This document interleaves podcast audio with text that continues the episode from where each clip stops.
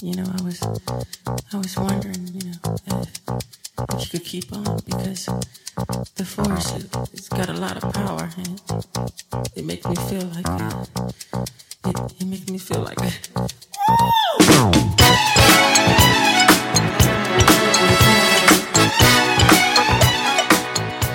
哎，各位听众，大家好，欢迎收听《影流连》，我是沈阳，我是大玲玲呀。新的一周又到了，之后呢，在这一周里面呢，想首先要跟大家讲一讲我们最近的一个大消息啊。这个大消息呢，是这个跟我们的会员有关的，在咱们三月份啊，是我们的这个过去的《鬼影人间》，现在的这个《哈喽怪谈》的。啊，纪念日啊，我们的生日到了，所以以后呢，请大家记住一点，我们每一年呢只有两次会员打折季，第一次呢就是在今每年的三月份啊，因为为了庆生嘛啊，我们这个节目已经存在了将近呃已经是九年的时间了啊，明年大大龄露脸，这我估计谁都知道啊，这是吧？哎，九年的时间，嗯，每，所以我们决定呢，在每一年的三月份进入三月份。到三月二十一号，我也就是我们这个呃二零一二年发布第一期节目这个日子啊，三月二十一号这段时间里面，全部为我们的会员打折季。所以呢，嗯从现在开始一直到三月二十一号，还有这么两周的时间，呃，大家可以随时的去购买我们的会员。但是请大家注意，这个呃，购买我们的会员可能不能通过 APP 啊，暂时不能通过 APP，以后我们可能会通过 APP 就可以实现这个打折。目前还必须通过我们自己的人工的啊服务才能购得这个打折后的会员。呃，这个怎么怎么通过人工呢？就是。通过一个绿色的，嗯，绿色的，我们每个人都安装的一个社交软件，同时这个社交软件好像还具备付款的功能的这么一个社交软件，我不能说它的名字啊，这个现在说名字这不行的，你知道吗？啊，嗯，哎，这大家肯定是谁都知道这个啊，这个图标的这个软件是什么啊？加一个它里边的一个号，嗯，啊，加了一个号，这个号的名字叫做“鬼影会员”的全拼。啊，鬼影会员全拼。那么加这个号以后啊，你在这个备注里面一定备注我要这个啊享受折扣什么之类的，我要买会员什么之类的。哎，把这个标注好了以后，我们就会这个啊热情的啊为你们服务了。但是请大家注意，一定不要晚于三月二十一号。如如果晚于三月二十一号，这个活动也就取消了。啊，也就取消了。所以呢，这是一个八折的活动啊，我们一个八折的活动，所以很难得，每年只有两次。另外一次在什么时候呢？是我们的万圣节。去年万圣节我们也搞了一次活动，到了万圣节那一周的时候，啊，因为十月三十一号是万圣节啊，十月三十一号万圣节，所以呢，到那个时候我们会提前一周开始搞这样的一个活动，我们到时候也会通知的啊，请大家注意。呃，我们每年只有两次，那么抓住这一次的机会，没。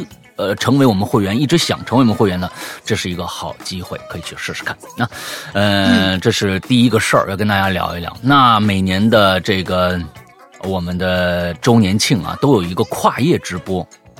啊，这个跨业直播呢，具体我们是什么内容？其实现在我们还没有定数。每年。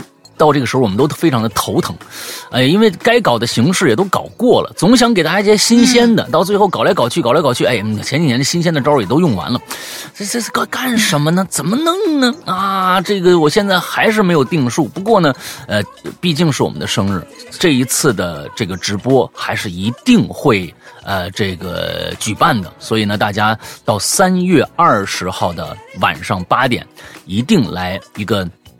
佐料的直播，哎呀，这个佐料说就花椒花椒直播，搜一下哈喽，就是这个就我们的扬言怪谈这样的一个直播的一个频道啊，扬言怪谈，大家记住了，完了之后去参与一下我们这个跨夜直播，从。啊，二十号的晚上八点，一直跨到二十一号，也就是我们生日那一天的凌晨，呃，估计能够到十二点一点这个样子。哎，我们就这个直播就结束了，差不多五个小时的这样的一个直播。直播内容是什么？那以前呢，我们各种各样的直播形式啦，比如说我们讲故事，啊，我们请嘉宾来聊一聊天啊，各种各样的一个形式吧。啊，就反正，呃，也这个主播也不会。做太多啊过分的一些事情啊，就这这这些内容啊，老三样，我估计啊，这个三板斧，我插一句啊，但是我插一句，你知道前两天有一位鬼友，就是看见我们说是啊，这个直播搞什么呢？结果他就给我私信了一个，他说是，哎，可不可以提议老大那天晚上玩恐怖游戏，然后大家在那围观。我说，哎，这倒是一个办法，但是我觉得，对呀，因为现在有很多很多有名那种恐怖游戏，然后这个游戏这个东西倒是我们从来从来都没有那个什么过的，然后它那些个剧情啊，跌宕起伏的那种感觉，好像也蛮不错的。但是我总觉得这个事情你会不会答应？我不知道啊。这是我们很感谢这位这我是肯定不会答应提了个这样的建议啊。对对，我还是谢谢他，还是谢谢他给我们提了个这样的建议，啊还还非常感谢。嗯，但是玩玩恐怖游戏啊，第一个呢，我是觉得呃可以玩啊，我也挺爱玩恐怖游戏的。但是这这里边有一个问题，第一个流程太长啊，你五个小时啊，我估计除非你在之前，你比如说返校这种游戏，你玩的很熟了，哎，五个小时之内，哎，你把它通关啊，让给大家在能旁边给大家讲个故事什么之类的，呃，我觉得还行。但是，嗯，首先这个，我是觉得那就是别人的东西了，它不是不是咱们自己的东西。对，跟咱们自己好像关系稍微的那个什么一点。没什么关系了，咱们不是游戏主播啊。首先，咱们对呀，没错，咱们不是游戏主播。哎，咱们这个节目类型跟这个有点大相径庭啊，有点不着边 感谢，还是感谢，依然感谢。哎，不过呢，这种这种想法啊，我觉得是可以的。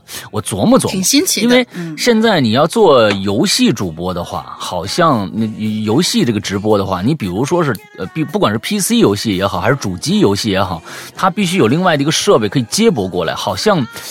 这个我不知道，这花椒平台啊，它支不支持外部连接设备到它的直播设备上去？可能也支持，但是因为咱们我们一直没试过。肯定支持。手机的游戏直播好像是支持的，啊，是手机游戏支持有这个好像是支持的。完了之后，剩下的不知道，没试过，因为可能还需要各种各样的其他设备的呃辅助才行。那这这，咱们以后我搞明白了以后，呃，遇到一些比较我觉得比较有趣的游戏吧，也不一定是恐怖的。我认为啊，真的要是游戏的话，那就太多了啊，可以跟大家聊一聊或者什么的。嗯，OK，好吧，那咱们今天这前面的预告也就这样了。我不知道上个星期和上上个星期啊，我们的最新的这个钟表馆开始了，大家听的怎么样？啊这又是一个新的征程。钟表馆杀人事件无疑是在中馆系列当中啊，是一个非常非常重要的一个作品。那它的这个篇幅也是相对来说是第二长的一个篇幅。我整完稿子以后，差不多是三十九集还是三十八集，呃，这样的一个体量啊。大家呢可以，嗯，呃，当然了啊，这要是跟暗黑馆比起来的话，这估计呢只是暗黑馆的暗暗黑馆的四分之一啊，啊，或者是三分之一啊。就所以呢，这个。啊，四分之一或者三分之一的长度啊！当然，暗黑馆我到底做不做，现在还没有个定数啊，因为我太长了，我还没有看完啊哈。嗯，所以呢，到时候再说啊。呃，所以大家先有会员的，可以赶紧去啊听听看我们的这个整个的这个呃钟表馆啊到底是怎么回事 OK，呃，今天进入我们今天的主题啊。上个星期其实我们的新的主题呢已经。预预报预预报过了啊，所以说今天大玲玲再念念这个文案吧。嗯，好的。啊，最近这个写小作文的水平好像有有有一些些提高。嗯，这期我们要写的是宠物的这个这个主题啊。上次已经跟大家说过了，这个标题叫“每个人的身边都有毛毛，你我他和他的故事”。动物它就是最后一个，它是动物它。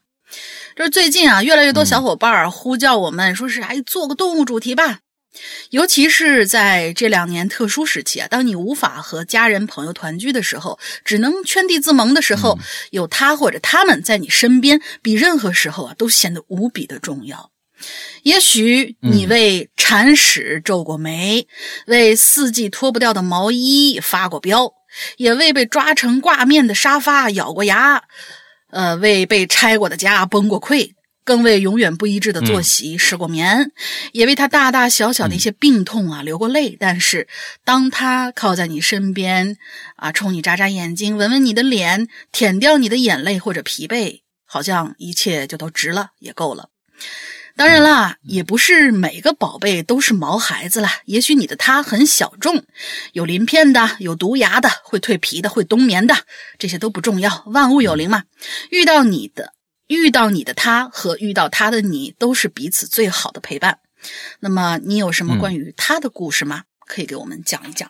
嗯，嗯，这个，但是我发现这个这个事情啊。啊！但是我发现这期啊，这主题留的就可能只有离别会给大家留下非常非常深刻的一些印象。有很多人都觉得啊，我我没有这个小动物以后，我再也不养动物了什么的。反正咱们这期的稿子里面，咱们看了啊，有一些可能比较有意思，但是有相当一部分呢，可能稍显伤感。咱们到时候读着看啊。嗯，老大先说。嗯，好吧。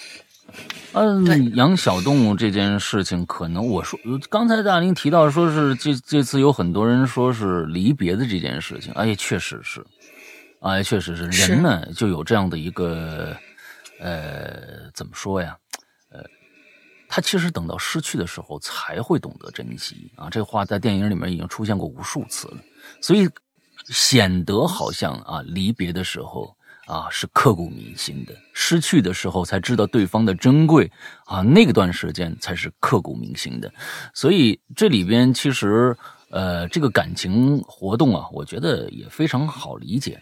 具体其实，美好是什么？美好真正的美好是什么？美好不一定能够让你记住，但是等你失去它的时候，你一定会悲伤。那么就证明那个美好绝对存在过，它存在在什么地方呢？存在在你回忆它一颦一笑啊！当然，这个这个宠物哎哎，我我我们家皮蛋也会笑啊，我们家皮蛋也会笑，一颦一笑的时候，哎，留给你的那些印象，那些印象就是最美好的东西，因为它美好，所以你才流泪。哎，所以我是我是觉得，嗯，这可能就是养小动物，我们大家呃。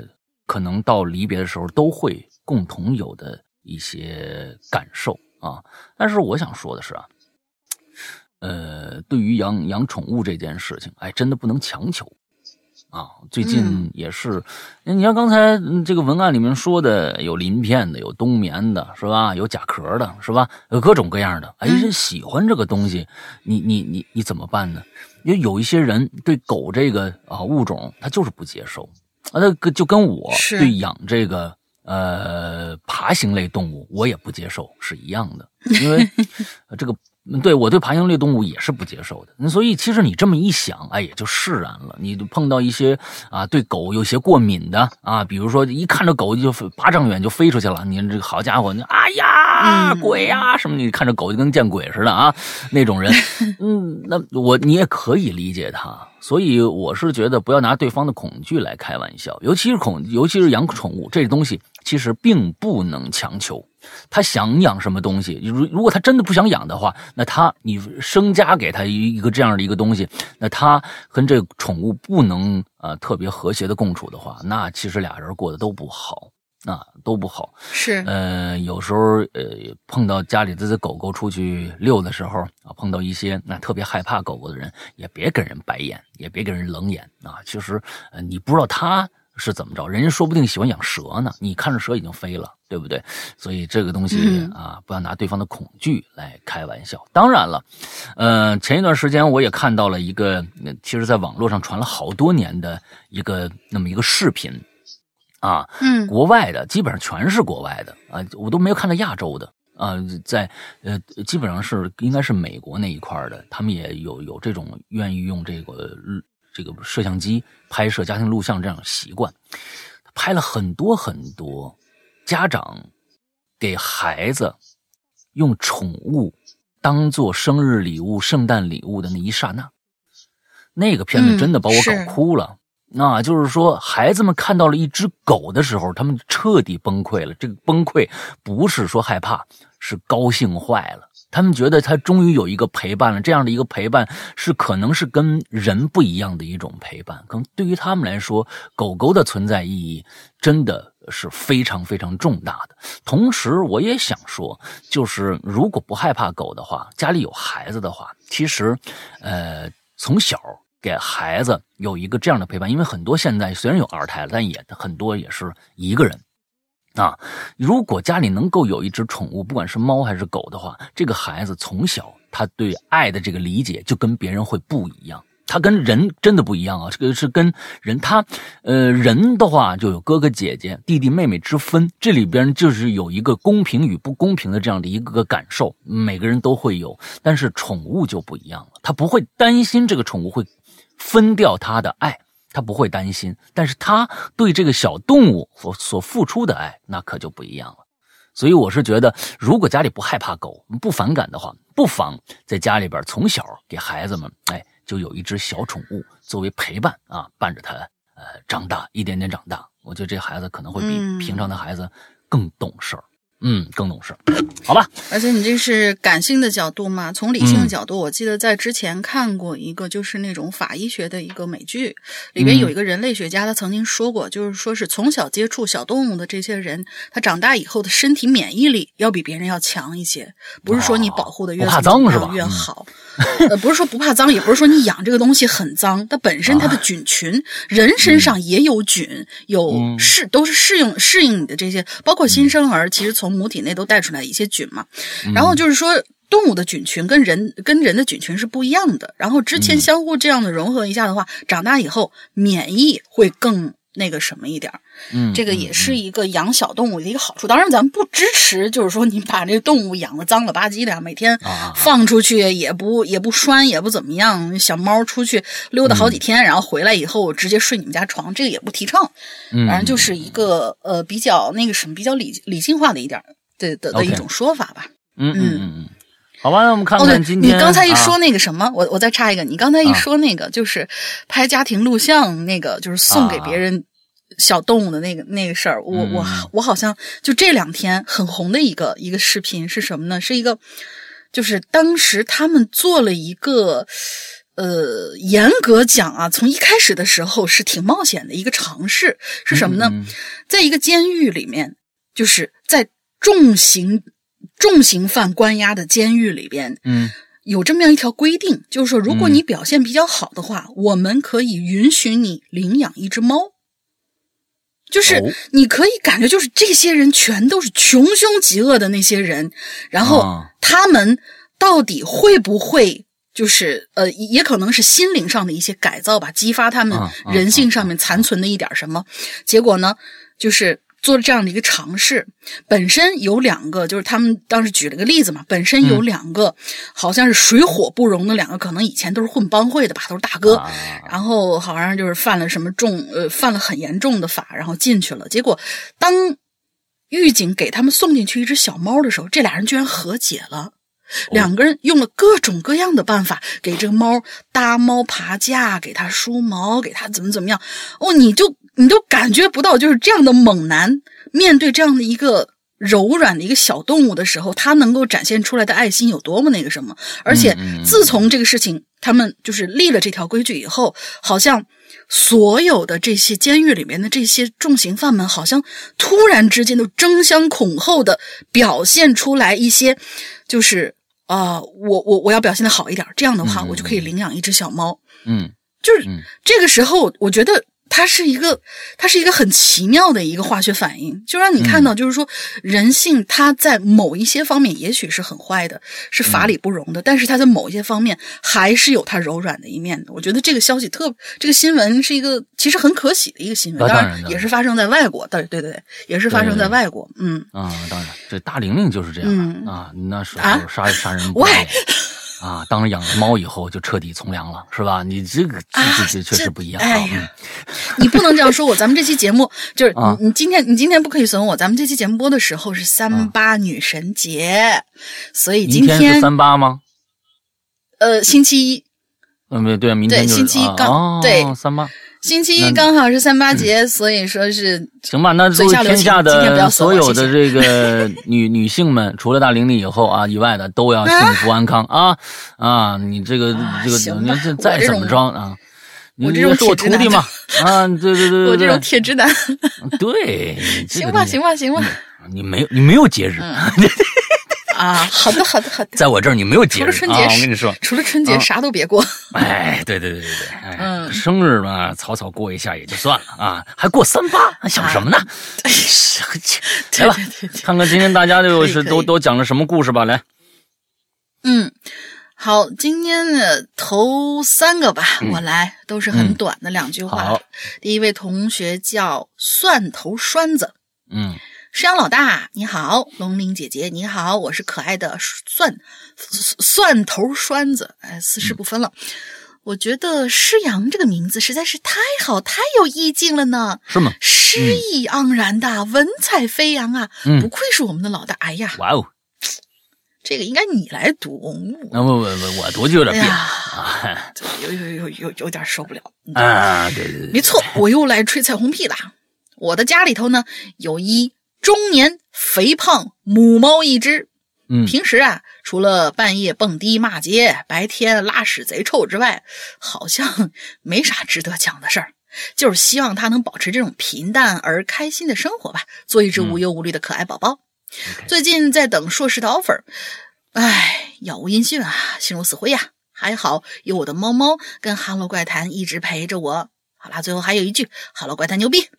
谢谢，嗯，嗯，多来啊，希望你能早点等到你的 offer。嗯，一定会等到的，大不了再考一次嘛。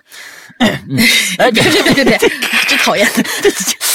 哦，来来来来，下一个，嗯嗯，下一个燕子，上老大、龙丽妹子，你们好呀！我是上海的燕子，跟老大有过一面之缘的呢。嗯新年的第一期留言被老大表扬了，非常开心。今天的主题其实我没啥好说的，因为家里啊已经有一个四脚吞金兽了。嗯那应该明白什么意思啊？也算是一个小宠，再服侍一毛孩子，会让我很暴躁的。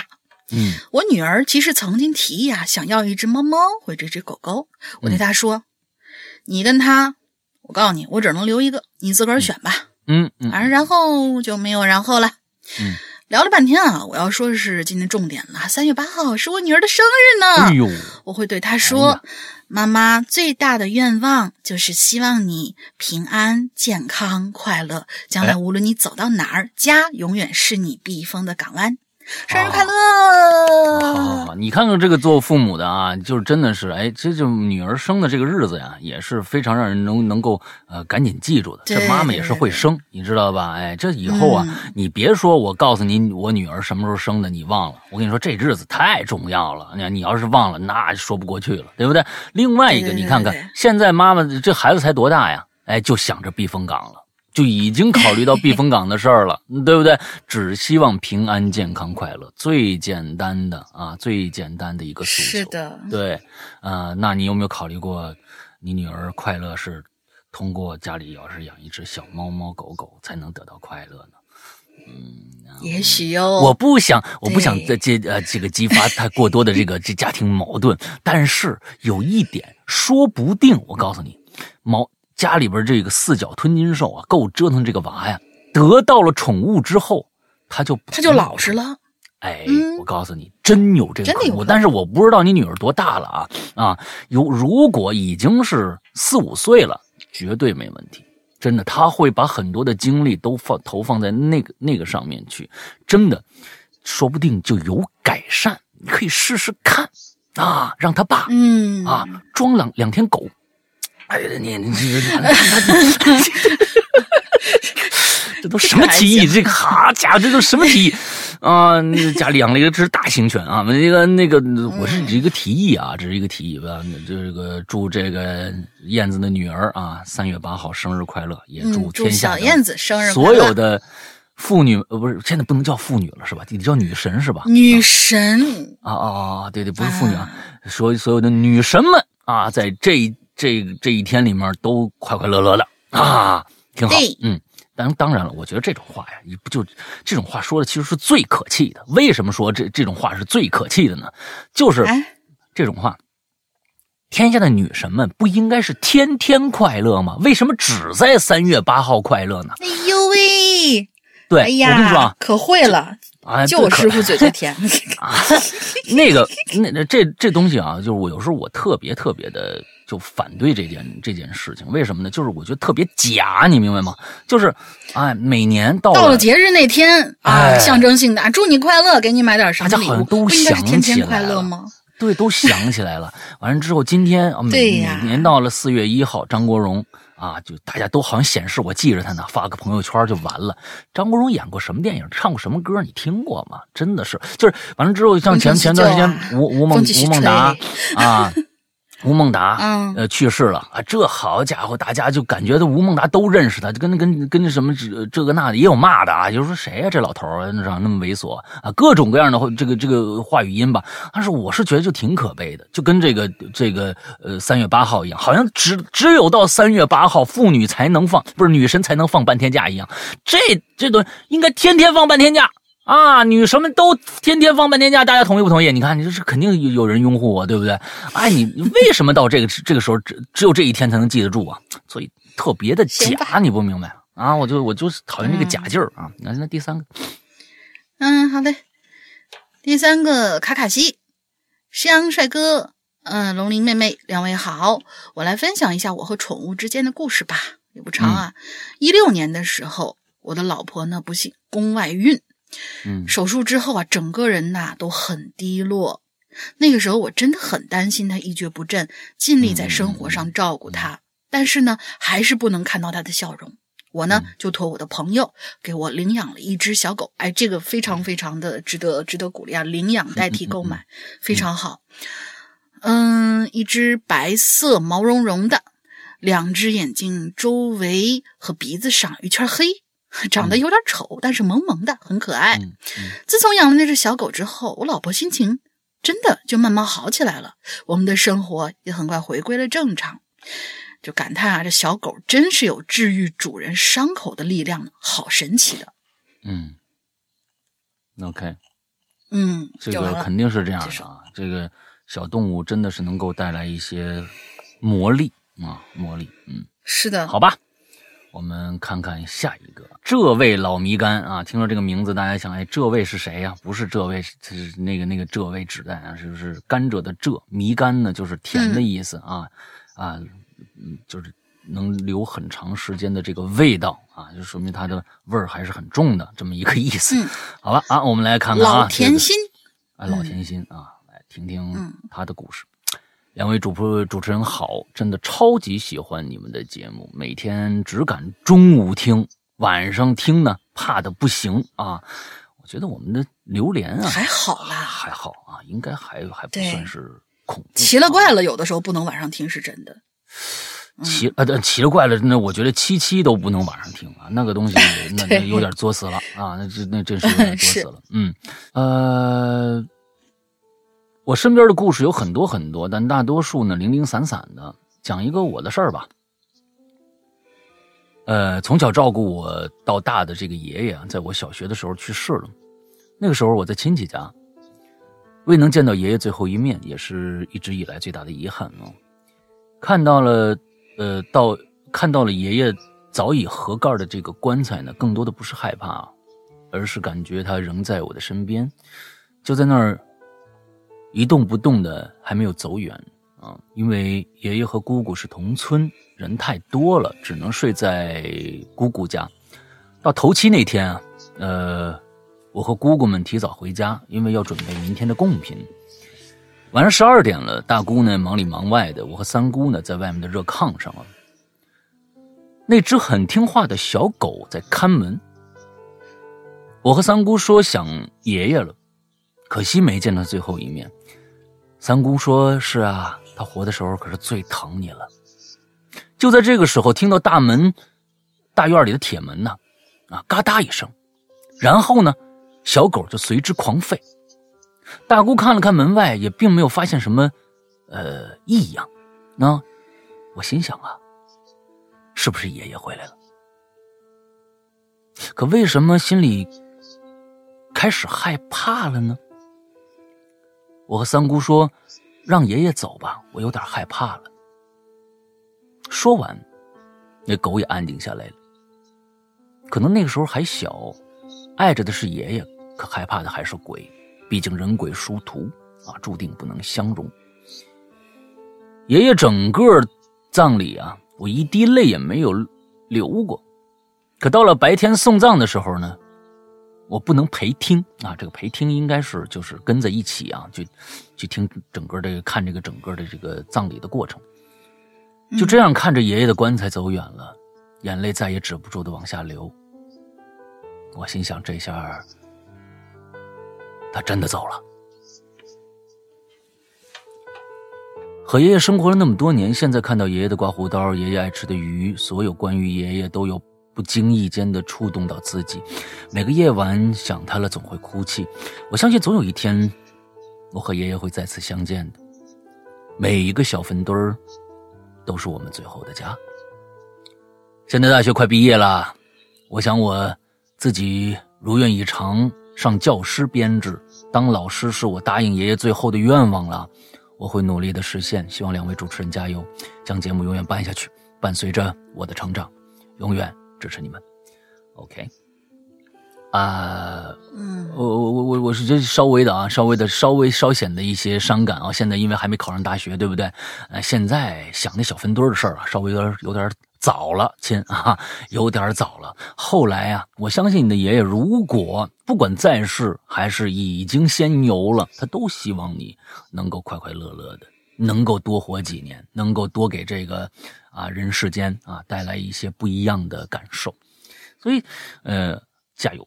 啊想爷爷是正常的，但是呢，啊，爷爷也希望能当成老师嘛，对吧？哎，我知道老师是一个非常伟大的一个职业啊，尤其在现今社会啊，真正伟大的老师，呃，非常是这个这个时代是非常需要伟大的老师存在的。我希望你是那个伟大的老师，加油，好吗？OK，呃，下一个，下一个，嗯，下一个是我们的纸片片儿山哥大玲玲，你们好呀，我是纸片儿。嗯，关于毛孩子，我有很多故事。今天我要讲的呢，是我养的第一只狗狗宝宝的故事。这只宝宝是一只八哥犬，就是脸黑黑的，永远一副憨态，永远一副憨厚姿态的那种狗狗。嗯，它是在我七岁的时候，爸爸从市场上买回来的。宝宝的乖巧可爱，以及他和我们的相处片段，简直可以一直一直的写下去。不过，今天我要说的是他去世之后。宝宝生于二零零二年，在一五年五月三号离开了我们。当时还在学校的我，大清早就接到妈妈的电话，说宝宝走了，瞬间泪如雨下，因为他几乎陪伴我走完了整个学生时光。一想到再次回家，再也没有一只扑上来哼哼唧唧的小狗子迎接我了，心都揪成一团了。过了几天，妈妈又给我打电话讲了一件事儿，说在宝宝走之后的第二天深夜，嗯，妈妈一个人在家的时候，突然就感觉到一阵害怕。嗯，在我们那儿啊，有一种说法，就是人突然感觉到害怕，就意味着有不干净的东西在附近。但是，尽管害怕，我妈还是鬼使神差的摸黑去了宝宝生前住的地方，在客厅的一个角落里。这个时候，我妈妈忽然就听到身后啊传来了宝宝标志性呼哧呼哧的那种声音。嗯，家里养过斗牛或者八哥的应该都知道那种声音。我妈瞬间眼泪就流下来了，蹲下来就说：“宝宝啊，没事儿，你走吧，嗯，不要吓妈妈呀。”嗯。然后他就听到呼哧呼哧的声音到了他身前，胳膊感觉突然被舔了一下，然后那种害怕的感觉就消失了。也许是我妈过于难过的缘故吧，但我还是希望宝宝是真的回来了，又看了看我们。在二零一六年冬季的大雪，我们家呢跑进来了一只小猫，就是现在的锅贴儿。溜进来以后。死皮赖脸躺地上就是不走，于是乎从此发誓再也不养宠物的我妈又有了心肝宝贝。嗯，你们肯定想说，怎么突然就说到猫了呢？因为呀，锅贴第一天到家里来的时候，就颠颠的跑到了宝宝曾经住过的那个角落，揣起小手就卧下了。宝贝们都有离开的那一天。去年呢，我也送走了我的五只耗子，但是宝宝也好。耗子们也好，他们绝对不是我生命中昙花一现的过客，而是将以记忆的形式存在过、存在一生的陪伴。嗯，特别好。养宠物这件事真的是有的时候真的是看缘分。是的，呃，有时候你你在大街上，你遇到过很多的流浪猫，啊，遇到很多的流浪狗，有的时候啊动过恻隐之心，有的时候甚至就已经伸出手去了，啊，最后还是没有去做把它抱回家这个举动。但有的时候，一个动物说不定跟着你，它就它就不跟着别人，就一直跟着你。就跟你回家了。那个时候的那个那个感受，我相信每一个人都是感感觉都是非常奇妙的。为什么他会跟我有这样的一个怎么说呢？一种感应。感应啊也好啊，或者是怎么样也好，就看就互相之间看对眼了嘛。其实动物也是在挑主人的。像我之前在那个，就是老大知道啊，就是我刚刚来鬼影的时候，我们家有只猫不在了嘛。然后我当时就特别特别难过，当时还在租的一个小房子，然后我就重新到了一个就是。那个地方在哪儿来着？我现在有点想不起来了。反正是一个民间组织的一个，就是养猫、养流浪猫的一个点儿。我领了一只，我看着我看着它很顺眼的一只猫。那只猫呢，当时有点怕我。然后它的毛呢，不是那种橘猫的那种金黄色，它的它的毛有点像那种珍珠奶茶的颜色，特别好看，嗯嗯，发红，淡淡的一种那种珍珠奶茶色。然后我说：“哎，这只猫真特别，我带回家吧。”但是那只猫跟我在那小屋里面，因因为那小屋就一一间房那么大，然后有有有有有一个洗手间，就两个两个空间。它每天在我床上睡，但是它从来都不跟我亲近，甚至于在我从那个房子搬走的时候，它还直接把我的呃一个呃就是右手的嗯某一个位置直接给咬穿了，因为我要把它抓到笼子里面，第二天要搬走嘛。他不知道为什么就特别特别的害怕。我养了一年都没有跟那只猫熟起来。你你不要想妄想，它说是你过来来过来舔舔手，或者让我摸一摸，或者抱抱什么之类的。之后来了那个等等我回到现在我住的这个地方以后，那只猫有一天它自个儿跑出去玩。它有的时候它是会回，它是会跑出去玩，但是它肯定会回家。然后有一天它跑出去玩，跑到我们邻居家，就是后院邻居家的一个大叔那儿，然后。吃人家那儿就是给流浪猫准备的，也是流浪猫准备的那些粮食吧。嗯，每天过去吃，每天过去吃。回来以后就不吃饭，然后就不走了。然后大叔说：“哟，这是你养的猫啊？”有一天我是过去以后，我就看见它在那儿。结果我说是，我说大叔你喜欢不？喜欢啊，挺漂亮的，天天在我这儿待着。我说那你那你留下吧。我心想离得也不远啊，互相之间他想去哪儿去哪儿吧。结果大叔就把那只猫给留下了。等我大概过了有半年，呃，几个月不到半年的时候，我再去大叔家，因为那个大叔家我们经常过去，从他那儿就是，呃，办点什么事儿啊，就是类似于像是院子里边物业的那种感觉，我们经常过去。等我再去大叔家的时候，我发现那只猫跟大叔呀关系好的就不得了啊，嗯，黏的呀，啊，过来抱抱，直接让抱让摸，也不跑，嗯，大叔都能叫过来他，我说看。这就是缘分，那我就那那那证明我给你找到了一个很好的家，我自己心里面也是一种安慰，嗯嗯，挺好，嗯嗯，挺好，这就是对来不来电嘛，对不对？啊，是这个谁跟谁能能够合得来，对不对？哎，是，对对，像像就是这个，我和大玲玲到现在了都没有磨合好，嗯。这 说的我胃不熟是吧？啊，那那啊，那挺好，挺好，挺好。我姥姥经常就说我这白眼狼胃不熟。嗯，确 实。好吧，我们下面下面来看下一个啊，下一个叫嗯呃，Darlen，这这这像骂人的话，嗯，这个这这这这是我这我真不知道你怎么念这个词儿啊，我大了呢。大了呢，叫阿鱼吧，阿鱼吧，人那也像是个骂人的话，嗯啊，就大了呢，什么什么鬼？他这里面有有说，他这里面有说我叫阿鱼，你叫他阿鱼吧。好吧，好吧，好吧，这这我我我查了一下，好像我不知道这是不是个名字啊，就是国外的一个名字啊，国外人起的名字叫大了呢，嗯，这也挺好。嗯，石阳哥，大玲玲好，各位鬼友大家好，我是阿鱼啊，第一次留言有点激动，不知道能不能被读到。我是一个潜水六年的鬼友啦，节目从一九哎不是不是一九一五年开始啊，嗯，陪伴了我很多个夜晚，在这儿啊。非常感谢节目一直以来的陪伴啊！接下来进入主题，第一个啊，他一共讲了两段故事啊。记忆中呢，乡下的奶奶家呀，一直啊都养着一只大黄狗啊。每次放假去呢，这大黄狗啊总朝我们叫，摇着尾巴也欢迎我们。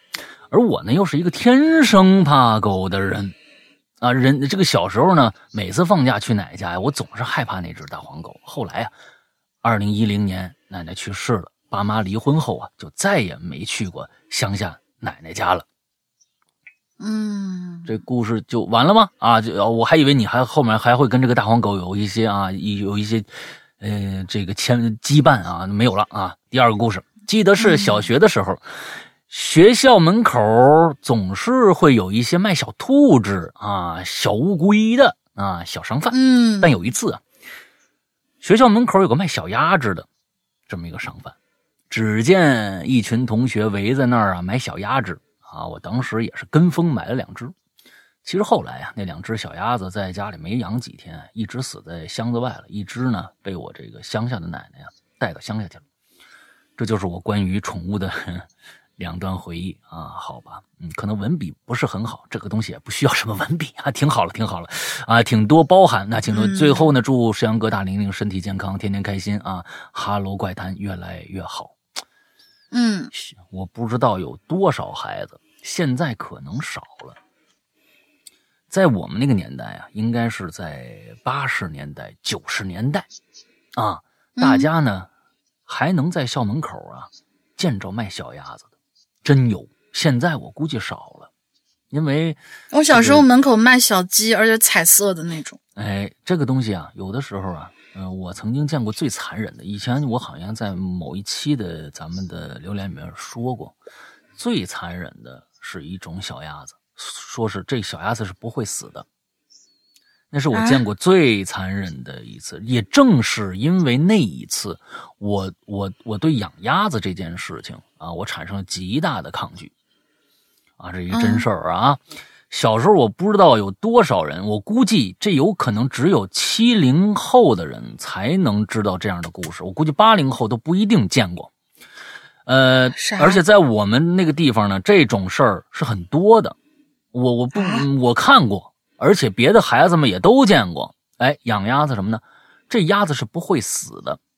说这鸭子你们拿回去养吧，这鸭子是不会死的。一个老头或者一个啊中年的，一一大纸箱子小鸭子，小黄也不就是那种棕棕黄毛的那种鸭子，在在那个那个大大纸箱子里边，他拿出来一只，说这鸭子是不会死的，你拿回去养去吧。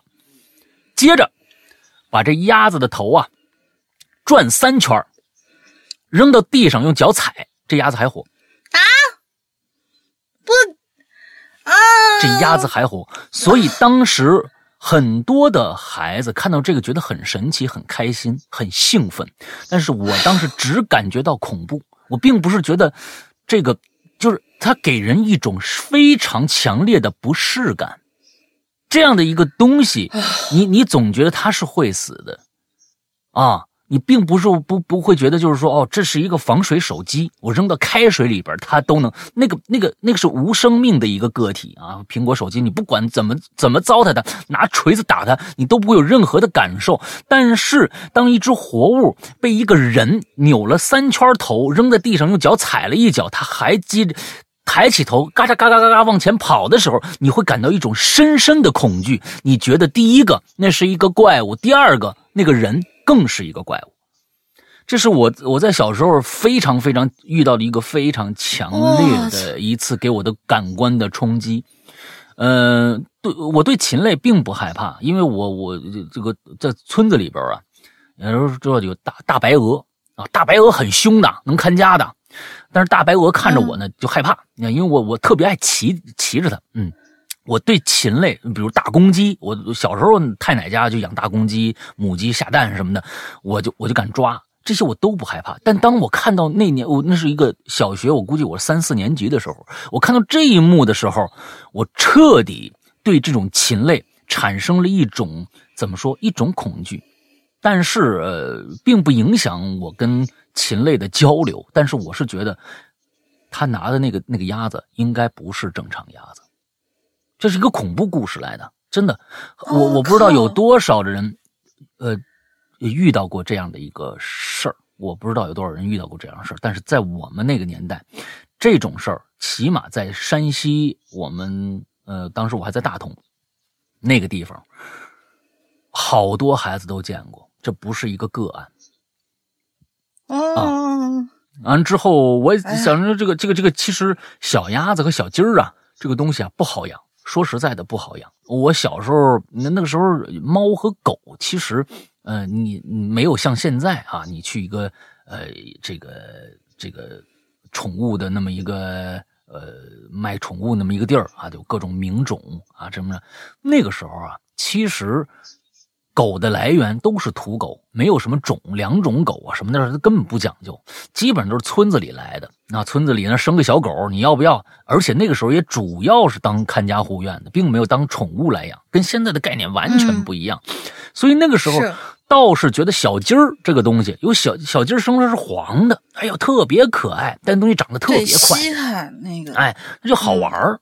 但是那个东西很难养。说实在，我从来我家里面我太奶那边那个也有那个小鸡儿，那时候给我拿过来两三只。那我很小了，我那可能四五岁的时候给我拿过来，没养活过，就就真的是没养活过，特别容易死。你也不知道怎么死的。你当死的时候，我在小他他活着的时候，我敢触碰触碰他，跟他互动。当他死了以后，我不敢动了。我我就我觉得，哎呦，我觉得，哎呦，他怎么死了呢？是不是我的问题？是不是我对他做了一些什么样的事情，吃的不对了吗？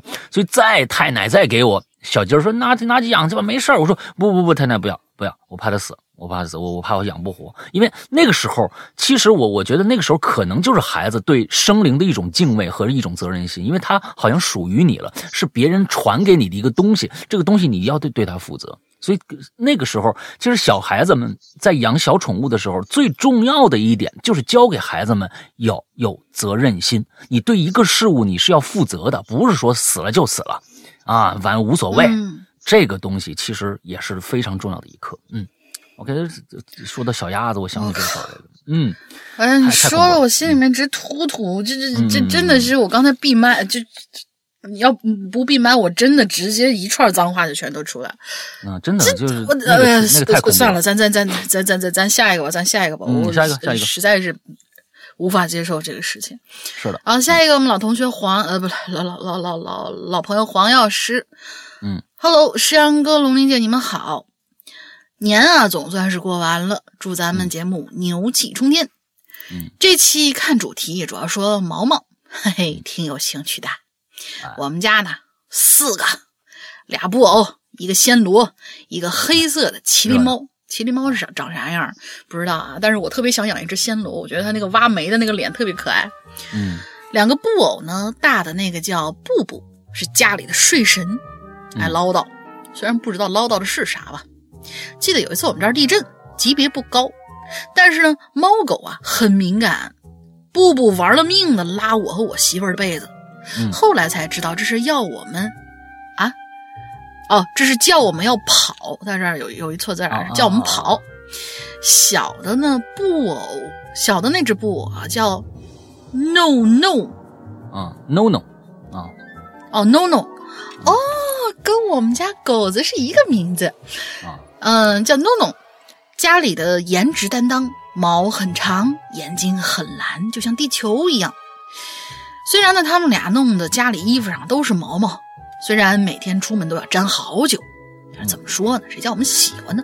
嗯，我们家小暹罗叫小万三，嗯，跟这沈万三是嗯一个族的，是家里面的健身教练。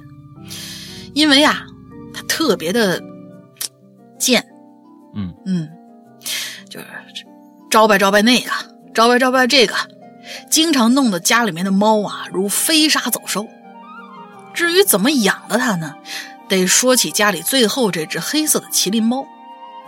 这只麒麟猫叫什么叫麒麟猫啊？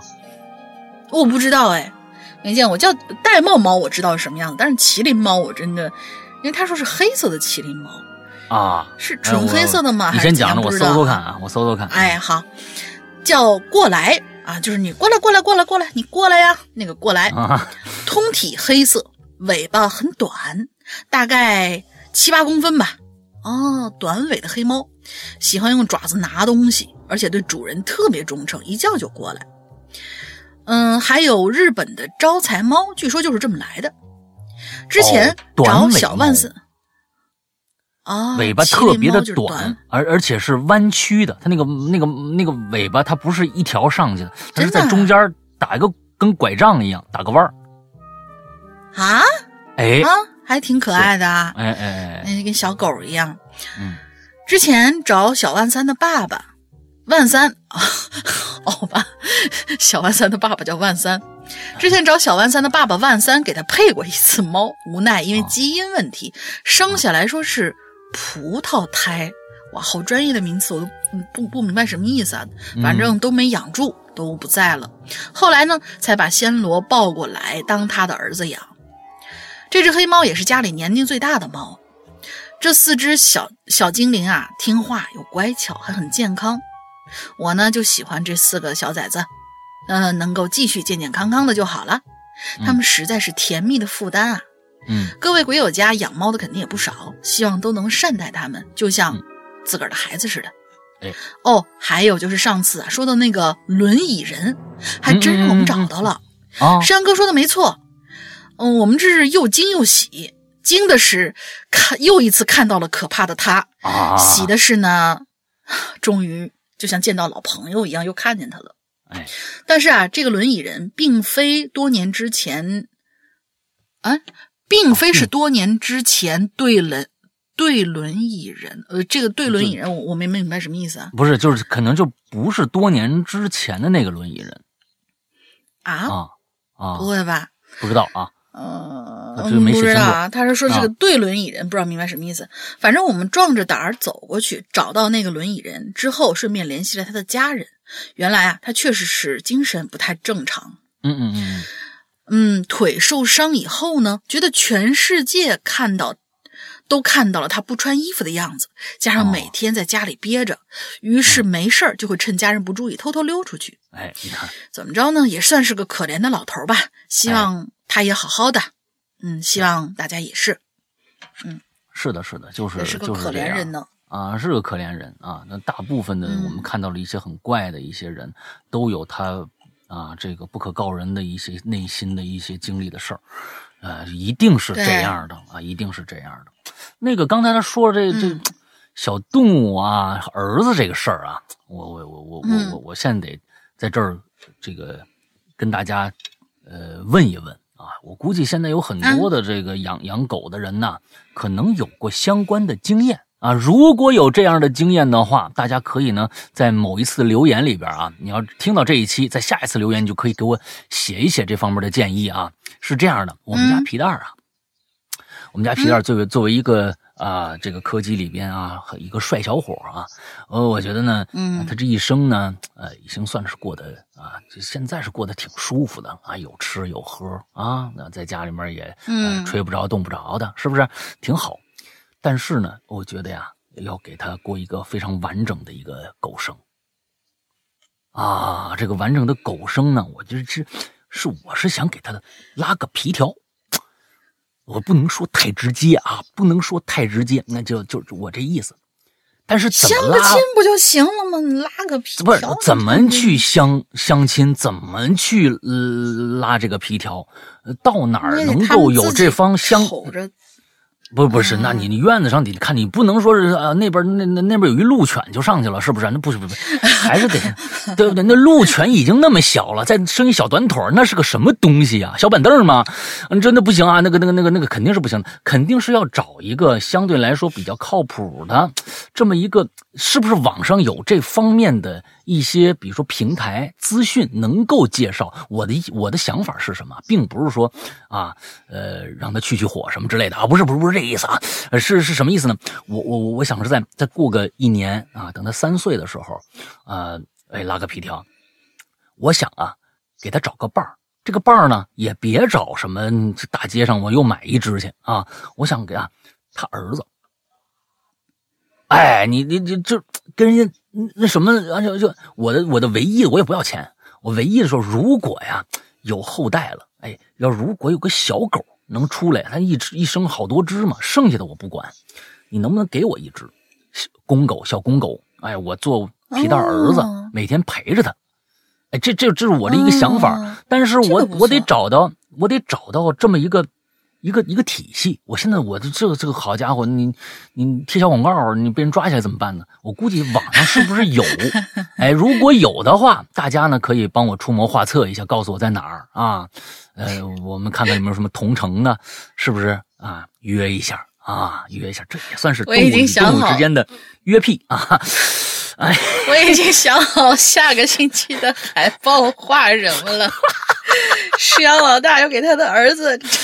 找老婆，哎呀，对对对对对，这个这个我我是是提前呢掌握一下资讯啊，掌掌提前掌握一下资讯啊，也就是这个样子啊，就是说大家如果有相关的这样的一个什么的话，呃，可以跟我提供一下啊。好，下一个啊，咱这节目真是万能啊，又是树洞，又是讲故事，还征婚，哎呀，对对对对对，真不错。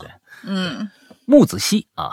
看到主题呢，我决定把之前码的稿子呀上部分下次再投。呃，哎，哦，呃，就是这个他已经写了一部分的稿子了啊，他不知道下面这个题目是什么，有可能人家先写了一个故事，一看到这个主题就先写动物。行行，可以。哎，那这个与其说是宠物，不如说是伙伴。觉得确实是这样，不如说是伙伴。由于各种原因吧，我养过很多动物，有鸡、有鸭，还有兔子和猫猫。它可能是缘太浅啊，它们只活了很短的时间。就当我以为很可能很长的时间没有动物陪伴的时候，邻居的伯母问我想不想要养狗。几天后，我看见了他和他的兄弟姐妹。伯伯母呢，就问我。你想要哪只啊？我爸说呀，哎，选黑的那只公狗吧。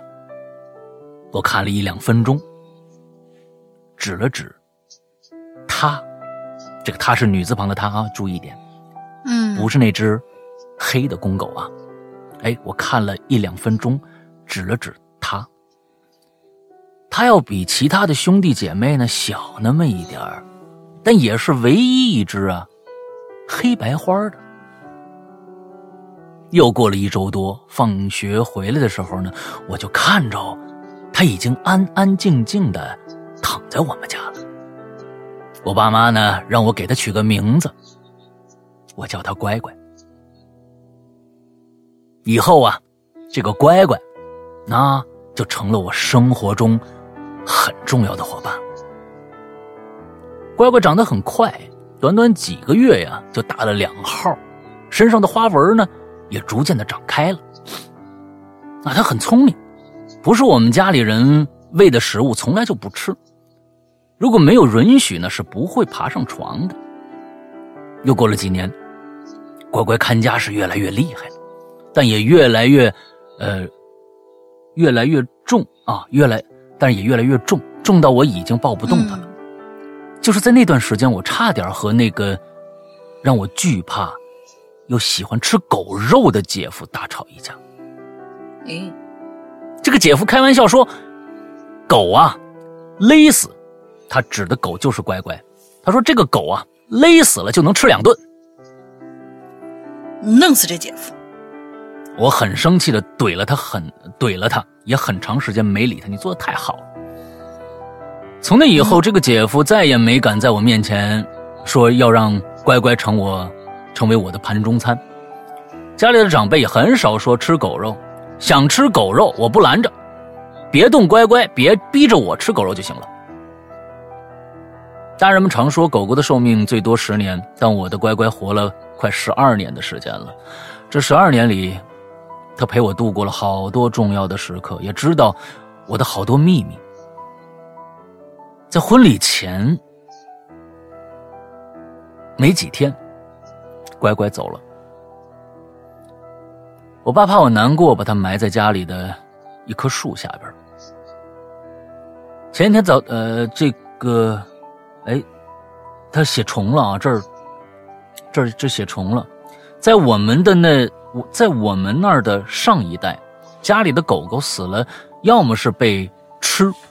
要么就扔垃圾场，啊，这这个这个太太恐怖了吧，啊，狗狗死了以后就吃被吃掉了啊，我爸我爸妈呢怕有人非议，就说是给卖了，啊，把狗卖给狗贩子，在我们家那边很普遍。这儿提到了大玲玲，我说大玲玲。你还记得大概一两年前有个住西城的鬼友问你要不要仓鼠吗？那只仓鼠是我不足五岁的外甥女儿养的。那会儿啊，我姐姐一家啊要离开北京很长的时间带不走，就让我问一下我的朋友。后来呢，我就想起来你养这些了。三群的鬼友，别问我为什么不和现在的不和现在一样接盘鹦鹉，什么意思？我害怕鼠类怎么接盘儿？哦哦哦哦，啊，他害怕鼠类啊。另外，石阳哥对对象这称呼在我们这儿不分婚前婚后哦。还有，我称呼呃公公是为了跟鬼友区分娘家婆家啊。明白了啊，你们在那儿对象和老公是一个称呼是吧？啊啊，这这孩子上次上次啊木子熙对没去没啊有有有有有他。啊，有有他，哎，哦，我是觉得，对这个故事，呃，讲到这儿，哦哦哦，他埋到了树下，啊，有的时候他爸爸，我们这段我我我刚琢磨了一下，他爸爸把狗埋到了树下，并跟村里人说，他们把这只狗给卖了，对，呃，怕村里人非议，怕你们村里人非议什么呢？就是说我把狗自己的狗埋了不成，啊，这不是一个好的选择，而必须要不然吃了，要不然扔垃圾场。这个村庄是一个什么风土人情啊？我不太理解啊。在现在这个这个这个时代，呃，把自己家的狗狗埋了，这有什么大问题吗？啊，有可能是真的是啊呃风土人情不一样吧？啊，我觉得不知道。那我看到这儿稍显就是有点稍显气愤啊，就是前段时间那个我记得我们的一期这个新头给我们讲的一期这个奇了怪了啊，这个里边也讲过一个他的那个非常恶心的，呃，非常肮脏的，哼，非常不懂得收拾的，呃，那么一个室友的爸爸，呃，家里养了一只狗，因为他的好朋友说。要吃狗完，并且威胁他说：“你连一只狗都不舍得，你跟我做什么朋友？”就把那只狗给杀了。就是啊，那是在山东啊，我觉得那是在山东。天呃，我觉得很多的时候，这种朋友，如果是我的话，不交也就不交了啊。你 什么叫什么叫我家的狗？嗯，跟你交不就是我为了你不舍得一只狗啊？那我还真不舍得啊。我还真是不舍得。有有有有有一句很难很难听很难听的话，我在这儿不方便说出来。但是就是真的，我听了这种话以后，非常非常气愤。嗯，对对，我我脑子里又开始飙脏话了。天哪，这叫这叫这叫什么呀？这叫纯粹的叫什么呀？兄弟情道德绑架啊！各种道德绑架，反正就是这样吧。兄弟情道德绑架。我觉得你爸呢，就是那个那个那个那人的爸爸呀，耳耳根子呀，也也也也就这样了啊。完之后，啊，据说呢也是有一些有一些事儿发生，因为他们家好像，呃，这狗的灵魂一直跟着这个，啊，反正挺曲折的。大家如果啊听听心头那一期啊，就大概就知道怎么回事了啊，挺恐怖的。一只粉红色的粉红豹，突然有一天坐在床上了，大概是这么个意思。大家听听看啊。嗯，该好吧，下一个。好，下面下面两个吧，都不长。嗯嗯，下一位同学呢，三个叹号啊，他说：“二位主播好，我是潜水多年的鬼友啦。说起这个话题，我就想到了我二零一九年十月份去世的狗狗啊，又不在了，一直。嗯，刚一接到他去世的电话，我整个脑袋就像被抽空一样，怔了一会儿，我双腿就开始发软，慢慢慢慢挪回到宿舍，躺在床上，竭尽全力忍着不哭，但是还是有点失败了，可能有点丢人。这有什么可丢人的？我就请问，嗯，我 的天哪，这有什么可丢人的？只能说他对我来说真的是太重要了。嗯，由于以前家人陪伴我的时间很少，他就充当了我的树洞和陪伴我的家人。有什么不开心的，只要看到他和他玩一会儿，马上就烟消云散了。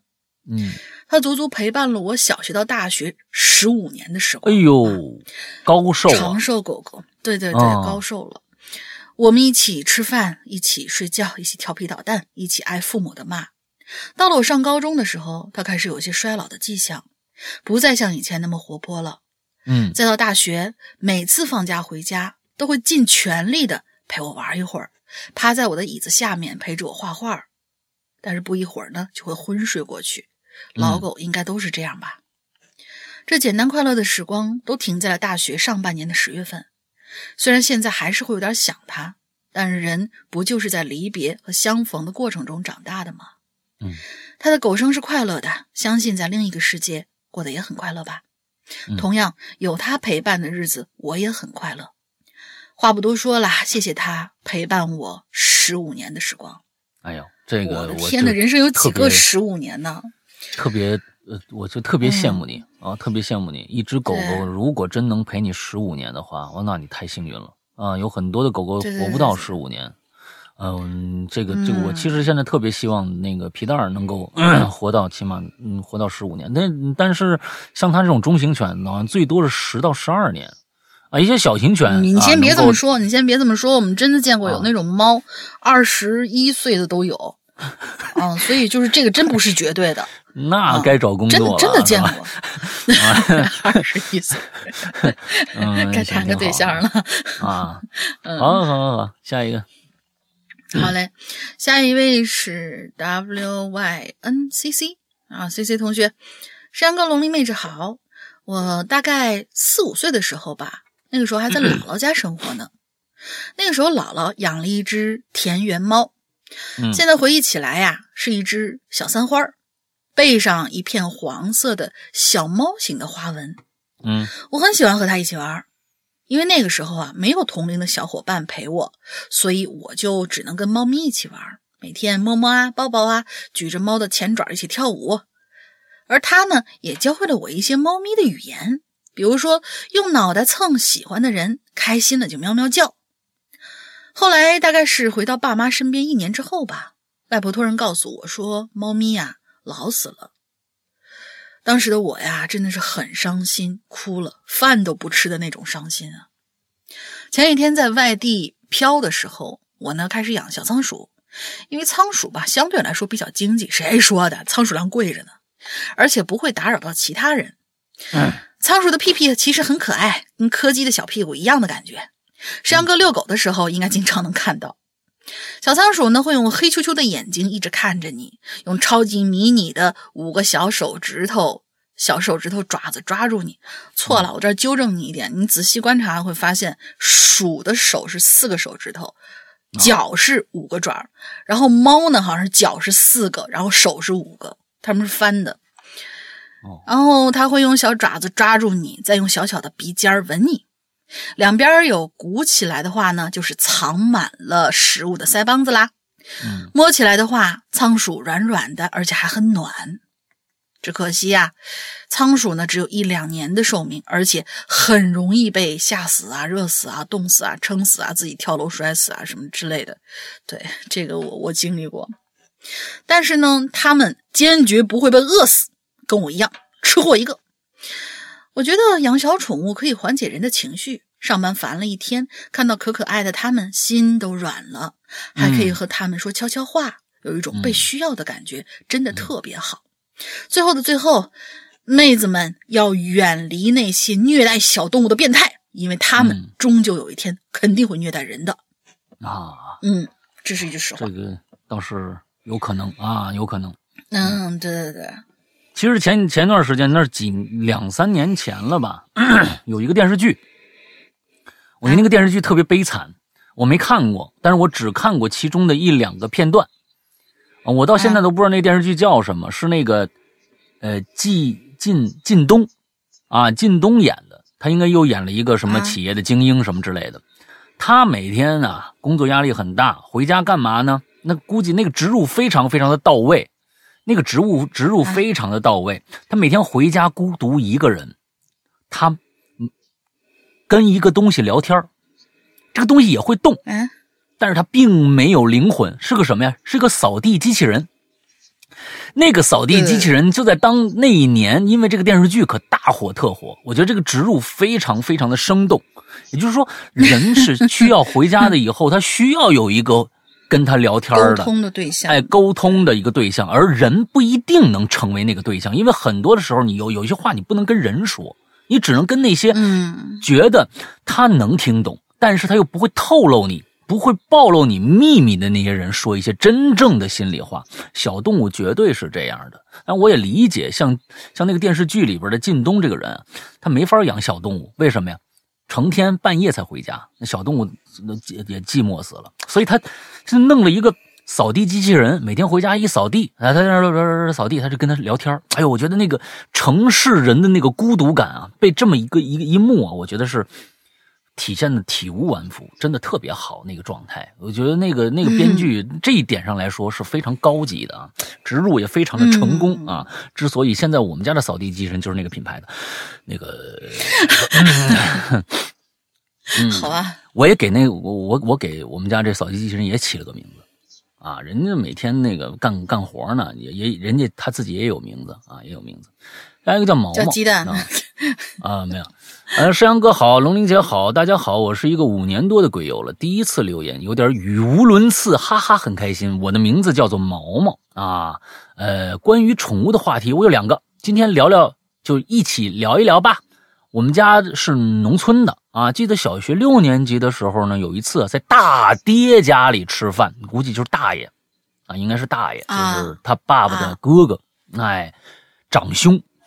他们家里啊，正好有几只小狗。那个时候我就很想养一只，可是爷爷很反对，说养狗没用。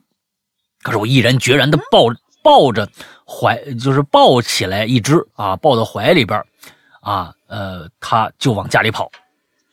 回到家之后呢，就在楼梯下弄一窝。嗯，这就有时候就这样啊，不用害怕。嗯，给他弄一碗，还有一个喝水的东西。还记得呀，妈妈告诉我说。小狗吃饭要放水，因为它是用舌头边舔边吃的啊！记得那时候啊，它也不怎么吃饭。刚开始的时候呢，那些孤独的时候，我在家里边跑步，它就跟着我跑。天气热的时候呢，它就会呃在家门口的树荫下乘凉。哈哈，那时候住校，每次农村我们的班车快到家的时候，它就会跑来接我啊。烟头晃脑的，你看这家好家伙，嗯，那呀，下次检查一下啊，你这好像我们家狗头上顶一个烟头是吗？摇头晃脑，差不多三年啊，不是还是说你这个狗也学会抽烟了，叼个烟卷就过来了 啊？那个那时间很开心，嗯，谢谢他的陪伴啊。还有一次就是上大学的时候，室友啊养了一只猫，他呀。这里面好多东西我都没念出来啊！他一会儿一个哈哈，一会儿一个嘻嘻，一会儿一个这个那个的，就是他。我觉得这个毛毛一定是个特别开心的人，他把这个他内心的喜悦画出画成这些啊象声词啊都写出来了。一会儿一个哈哈，一会儿一个嘻嘻，但是我都没念出来啊。呃，这个室友养了一只猫咪，每每次我早上还没睡醒的时候呢，他就会跑到我床上来。又一个哈哈，这哈哈，小猫咪真的很可爱，很喜欢。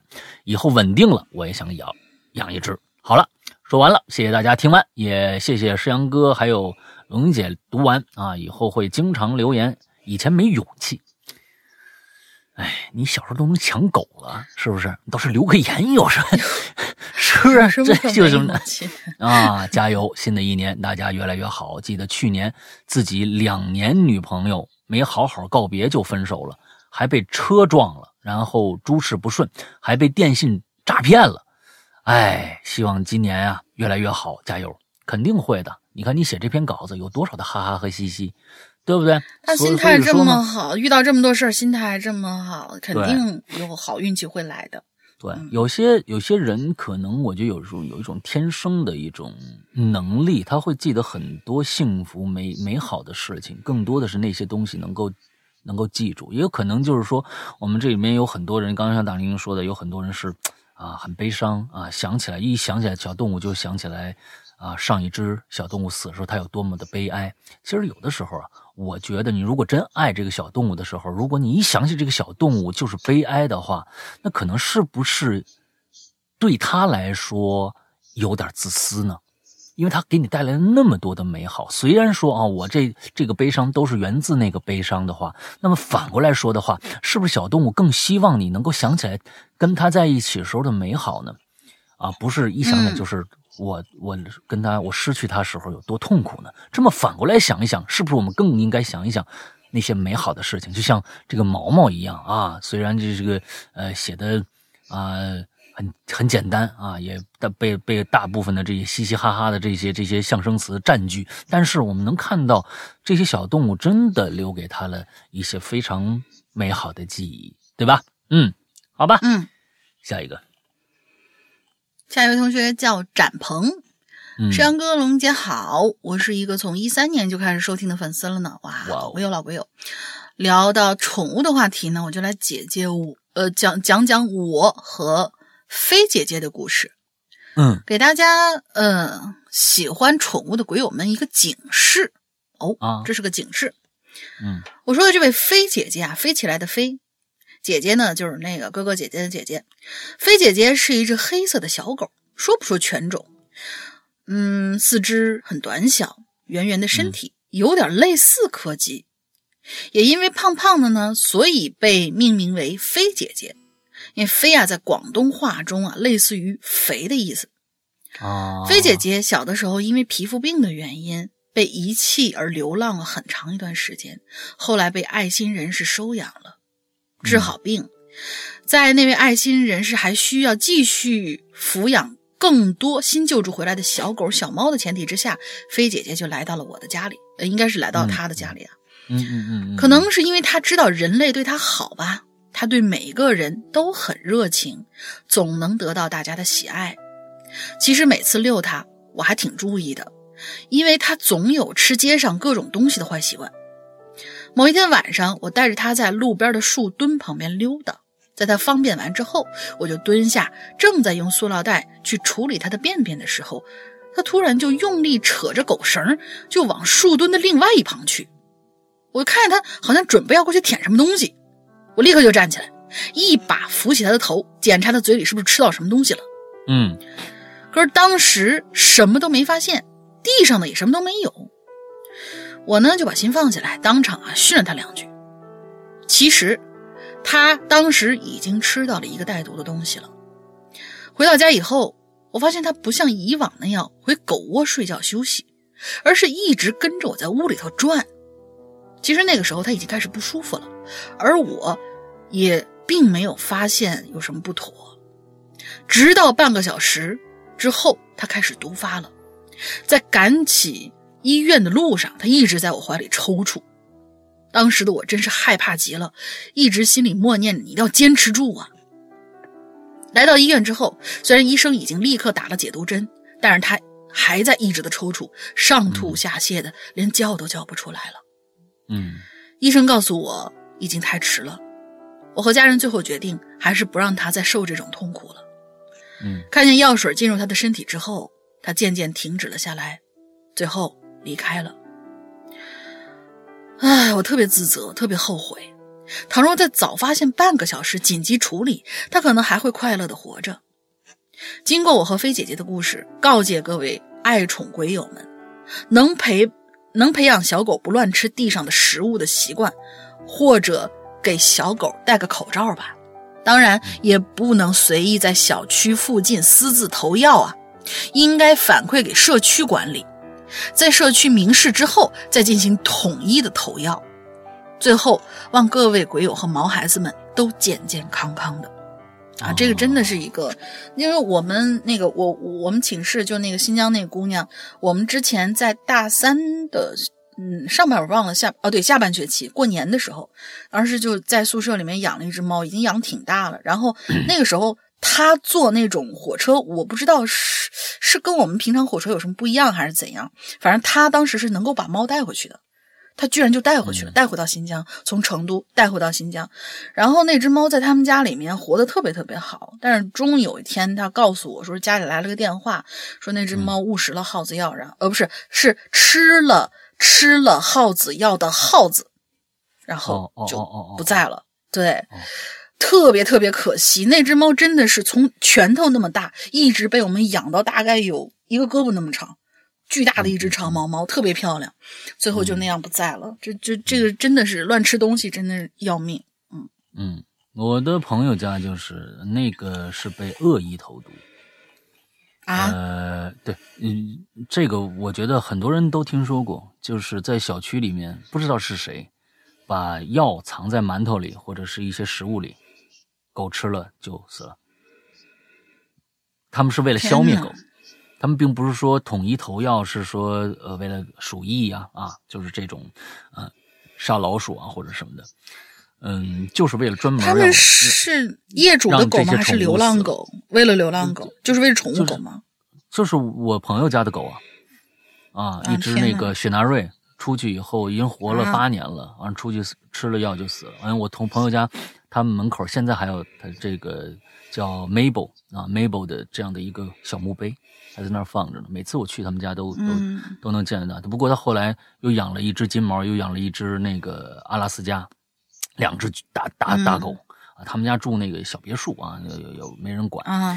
完了之后，所以这这种事情其实我人类就是这个样子啊。为什么有些人愿意跟跟这个啊扫地机说话，也不跟人说话呢？就是你不知道他那那个那个院子里面住的人应该蛮多都是呃就是。呃，可能比较啊有钱的啊，完了之后在社会地位相对来说啊就就挺高的那种人，要不然买不起那个房子呀。完了之后，嗯啊，还居然有那么一些人会道貌岸然的去做这些事情，你看不出来，你也不知道谁干的，但是你就会觉得贼恶心啊，你就会觉得非常非常的气愤啊啊！就但是我刚才我觉得展鹏在这里边。说了好几点，都是我觉得特别特别推崇大家去，呃，作为狗的主人应该去做的事情的。首先，嗯，呃，拴绳，这是第一点。是啊，拴绳第一点，因为如果你觉得你不怕狗狗吃到这些东西会死的话，你别给它拴绳。那它吃什么？它吃什么你也来不及了。像展鹏这个吃，这个吃还拉了一下呢，它都吃了，剩下的就更别说了。啊，更更别说了，这是第一点拴绳。第二点，他管狗狗狗狗的便便。哦，这个做的非常非常的好，他管狗狗的便便。因为你要知道，很多很多时候就在就是那个法国巴黎啊，在有一年就是城市就是集体禁狗，有一年就是因为法国人大街上全是狗屎。那是九几年还是啊？忘了，我忘了那是多少。我听看过那么一个报道。都是狗屎，没人管，拉了就拉了。因为美法国人养狗特别多啊，所以呢，完了之后，那个街上全是便便，最后就没办法了。你这个好像城市，你不能这样下去啊！啊，那个时候从开始要要一个是禁狗，另外一个可可能最后禁不住啊，想说，哎，大家都懂点事儿吧？啊，自己出去的时候带着个塑料袋吧，拉了就赶紧捡起来。对你人在那儿，你你你你你人你会蹲在大街上拉一泡吗？不会吧？哎，那狗不是也一样吗？是你，你就应该应该去注意。另外一个，也确实是像像这个飞呃飞姐姐这样的狗啊，我觉得有一点就是它曾经被人遗弃过，它还能跟人这么亲近，真的很难得。因为呃，我以前跟大家介绍过那个在嗯一一新的那个呃狗狗的那个收容站，在在云南昆明啊，那些狗。大部分有各种各样名犬啊，也是因为各种各样原因，有时候什么的什么事儿都没有，就是不想养了，就扔大街上了。那些狗到最后对人是非常非常有有戒心的，完全不亲近。另外，他们那个时候要如果长成成犬的话，就会有一些完全没有办法去改变的一些习性，没有办法去改变。嗯啊，你比如说，呃呃，这个偷吃，啊，就是随便吃东西，这是他在那个时候他要生存啊，他要生存，它是必须吃东西啊。所以到外面，它它有有时候就觉得，哎，这个东西我不吃，可能待会儿就没了。他有可能就就根本就把不过来，呃。那个台湾的那个，呃咱们过去的鬼友就给咱们讲故事，天威，他的上一只狗狗啊，完了之后就是流浪狗。呃，台湾有一个非常呃这个严格的一个领养制度，非常严格的领养制度，而且那个领养里边大部分也是领养狗，就是这个这个流浪狗。他们就会集中起来，不虐待他们。完了之后，看看社会上人，完了公布到网上，每一个照片、每一个资料都写的很好。完了之后，它有什么样的疾病，可能会带来怎样怎样？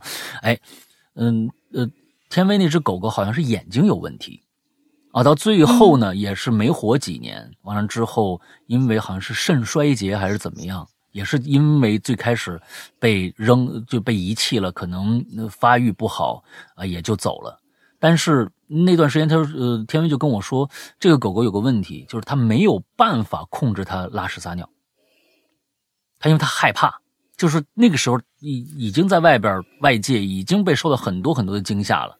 完了之后，它在家里边风吹草动，就可能害怕，就会这个尿尿或者是拉屎，失禁。嗯，对，完了之后，他就就就这是一个一个问题，他永远改改变不了啊，就就。”放在床上了啊，就拉在床上。但是，田薇真是一个很善良的一个一个孩子，就是一点都不嫌。你说，他说我养了你，我就必须对你负责，这是一个特别好的一个一个状态。所以，我觉得展鹏还是一个，哎，这个在在养宠物这一方面啊，有很很多好的习惯啊，这儿我们要表扬一下啊。嗯，来，嗯，下一个叫 Canvas 啊。诗阳哥大玲玲，新年好！我是一位潜伏六年之久的老鬼友，名字叫做 Canvas。今天第一次留言，希望不会被诗阳哥逮到语句问题而啊出师即被封杀。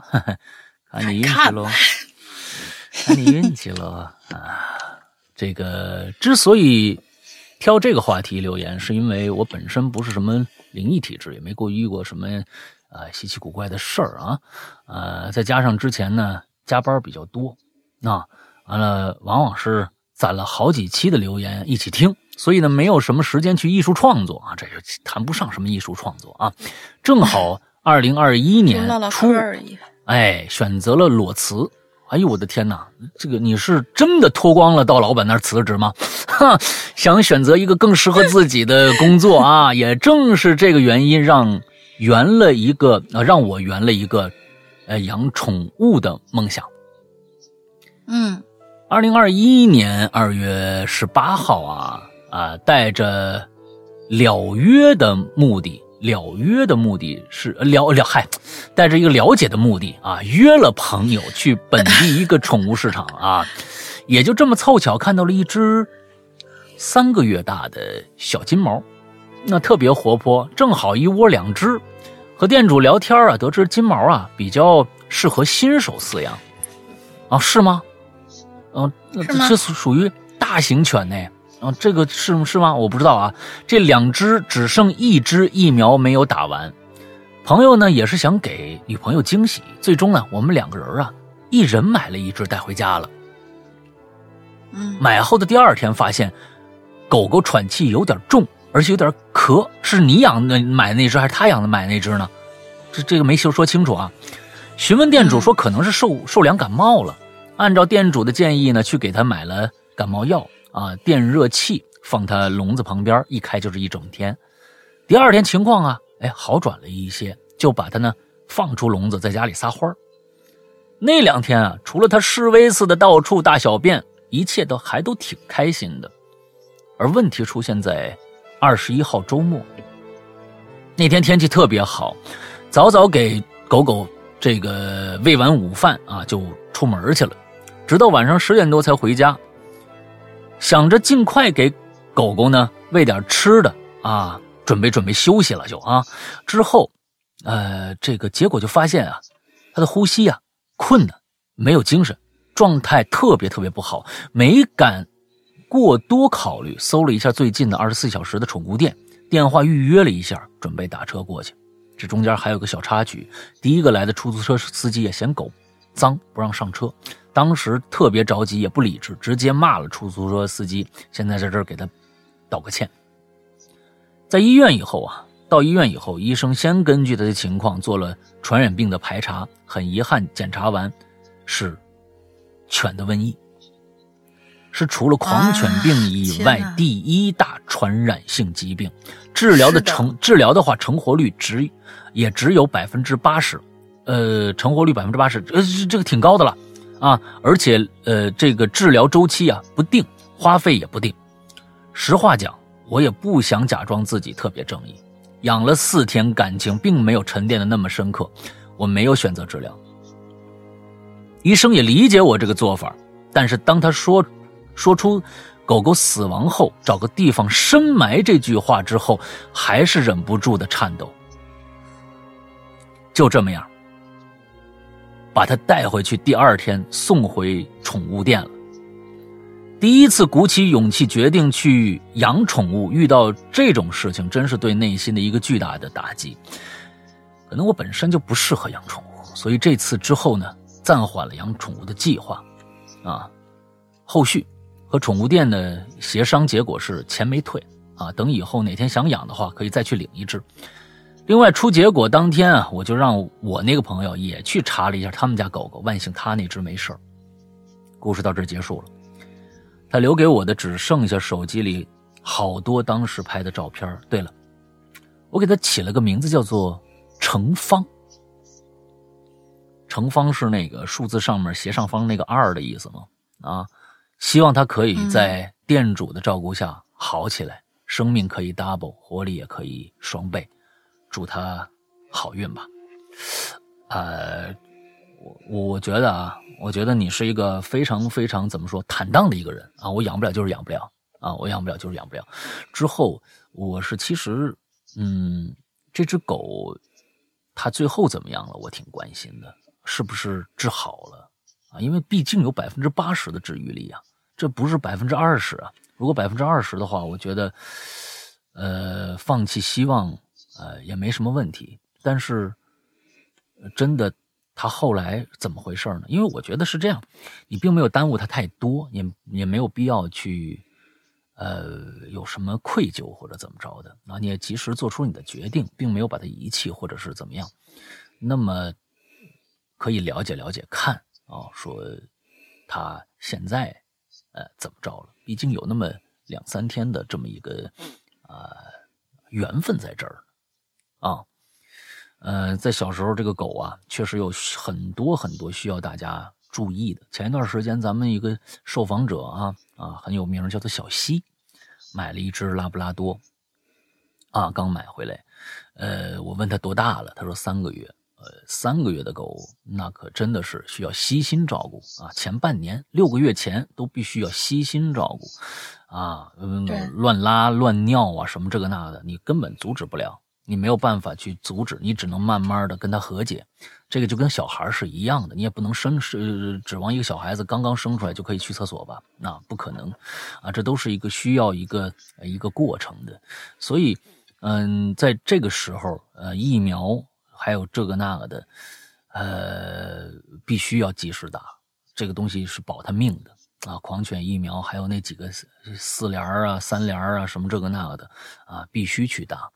因为现在说实在的，宠物给给宠物看病啊，基本上跟人给人看病啊，可能还要贵一点啊。那一个感感冒药可比人的感冒药啊要贵得多。那并不是说这个东西的造价有多高啊，就是说，呃，这个市场。有这个需要了，啊，他们确实是挺花钱的。我这个我很清楚。去年，嗯，皮蛋差点死了啊！去年皮蛋差点死，因为胰腺炎这个事儿啊，很可怕啊！胰腺炎这个事儿对于宠物来说，不管是猫还是狗啊，都是非常可怕的一个疾病。呃，拉血啊，呕吐啊，完了之后各种各样的。那那个那一次，真的我有点呃。真的有点绝望啊！到最后就是真的好不了，怎么着好不了？看打了差不多半个月的点滴，最开始就没有怀疑到，因为最开始去检查胰腺的时候，他胰腺并没有显示出来有问题，啊，只能按照肠胃炎来来去控制，但是怎么控制都控制不住。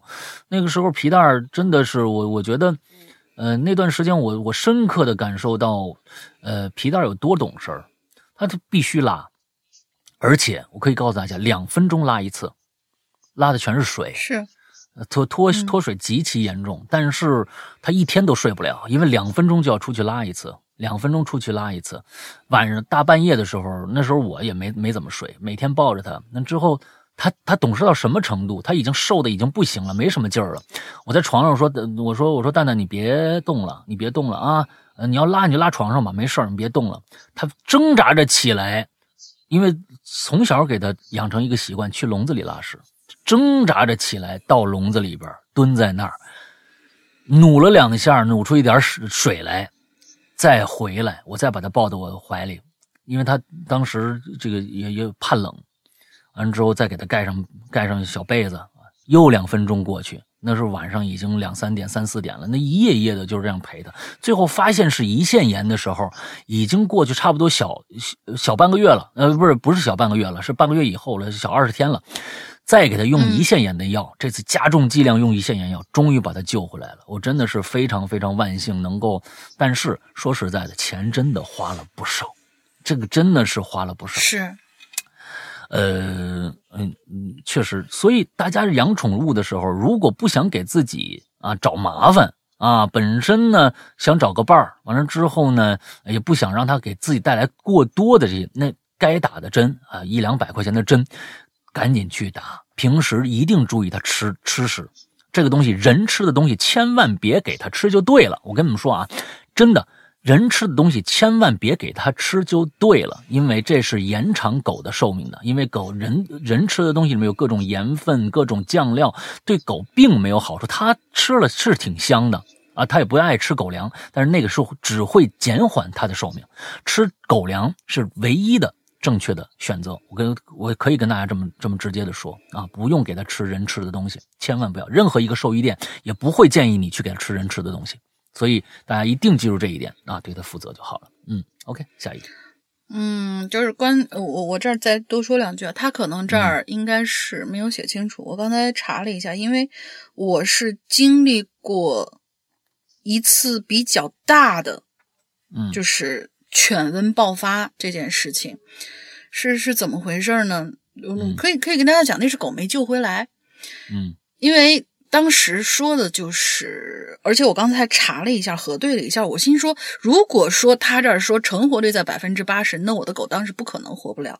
所以我刚才仔细查了一下，应该是死亡率是百分之八十以上。所以说他这儿。没有去，就是说直接让这个医生进行治疗，我表示可以理解，因为我是经历过整个的一只小狗狗的，应该跟他这个年纪差不多，也是拉布拉多，呃呃，对，我的是拉布拉多，当时就是个三五个月的一个拉布拉多，那是我养的第一只拉布拉多，它是它是怎么样呢？是当时是我们呃还不在这个地方住，在望京那边住的时候，我们整个一个院儿的人都是去某一家宠物店，嗯，就是。固定的就是一个院儿，可能就是住着好多好多老师。然后大家说是，哎，你这这这开开车出去是吧？那个去去宠物店，就是咱们各自每家来往回扛点儿。但是呢，因为我们家当时小狗，嗯，其他人家呢也是，就是可能，哎，这个邻居给一只，那个怎么怎么样？反正大家那天好像大家养的就是都是比较，要么就是小型犬，要么就是幼犬，反正都不大。嗯，只有房东家呢养了两只巨大的狼狗，但是整整天在那个笼子里面关着嘛，就还好。而我们院子里边至少是常住的小狗有四个，嗯，就是统一去那那家去买那个狗粮呢。但是他那个狗粮啊，我们我们当时买的还很好的，就是那种就是宠物店里面卖的散称的皇家。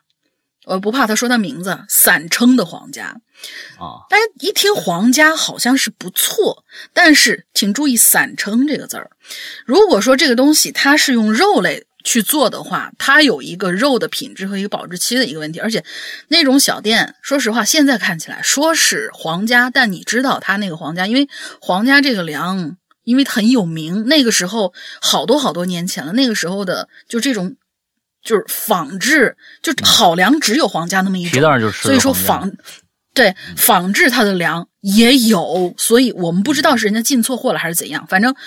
呃，有那么一次吧，就是回来以后，是我们整个院儿的四只小狗同时得的犬瘟，哦，然后就没办法各自拉去治吧。但是那片地方就是当时望京都还没有开通十三号，是十三号吧？忘了，应该是十三号，还没有开通十三号线，所以就是那个附近的是没有宠物店的，只有一个什么，是一个，就当时那边是一个是，它是看大型动物的，然后同时也能看小型动物。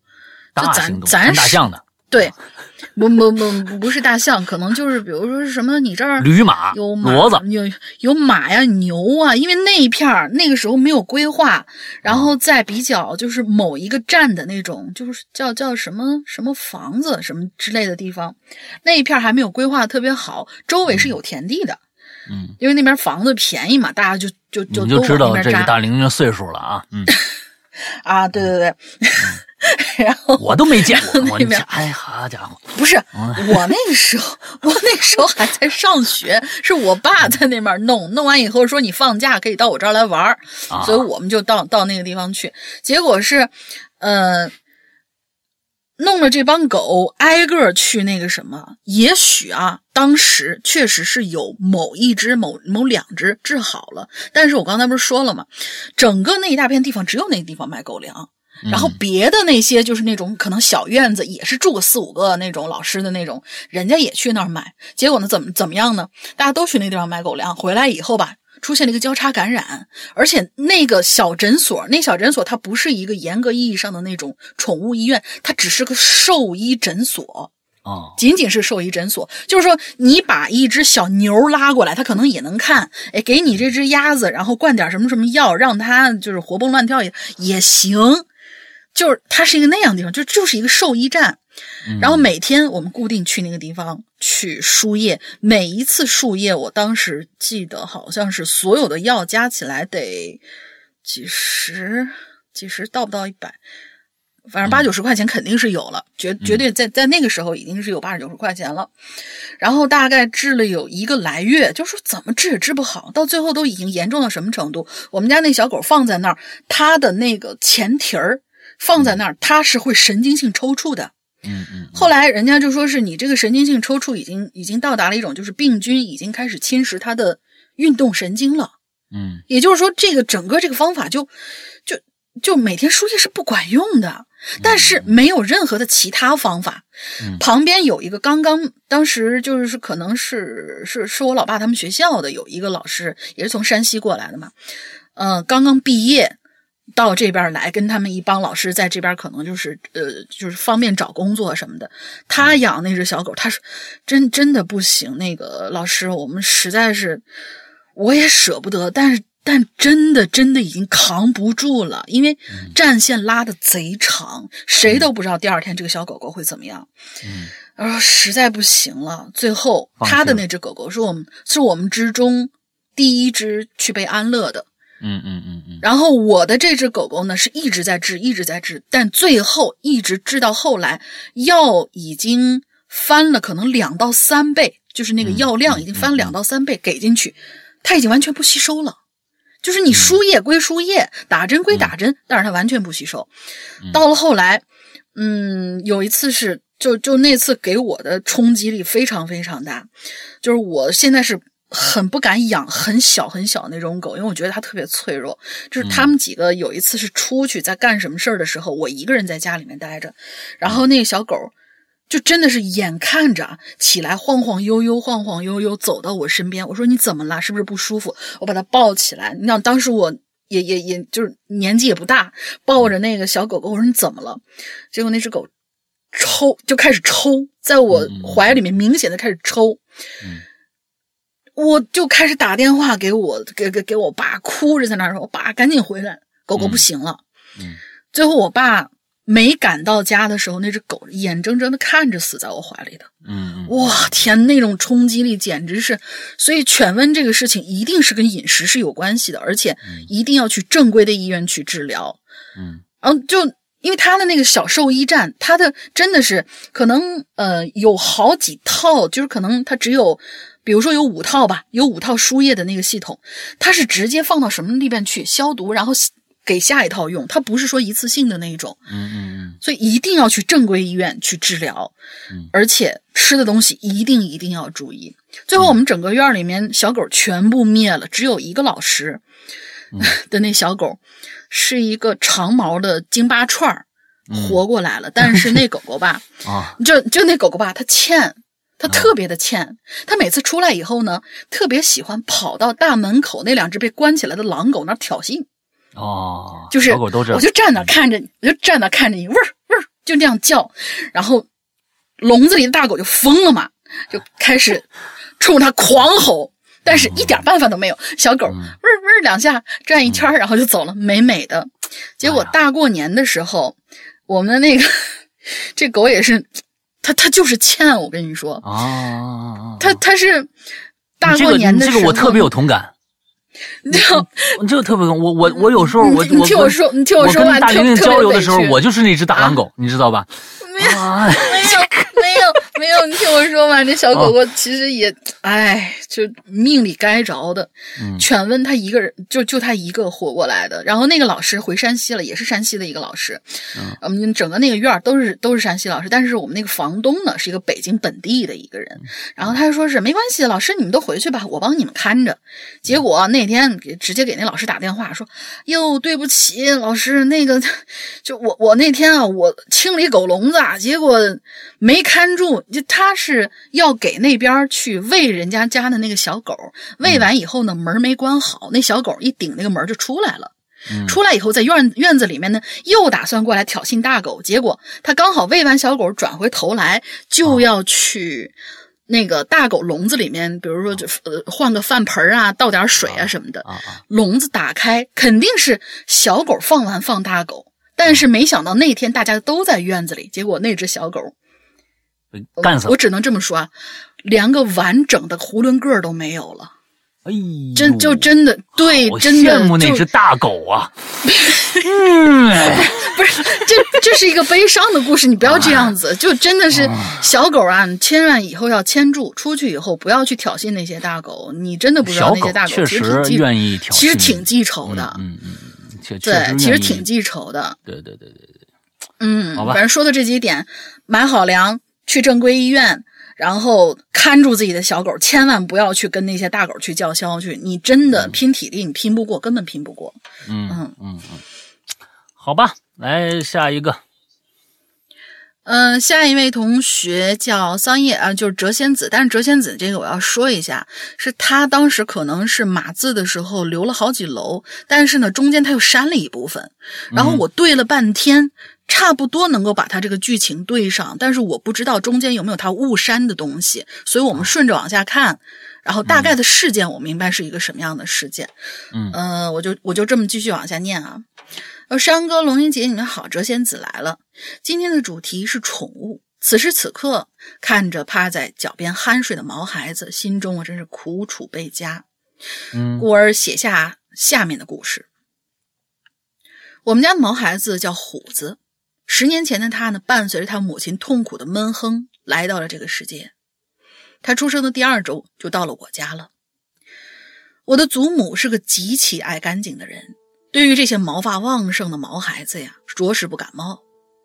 可似乎与他甚是投缘，在看到他的第一眼，祖母便毫不犹豫的把他就给抱回来了。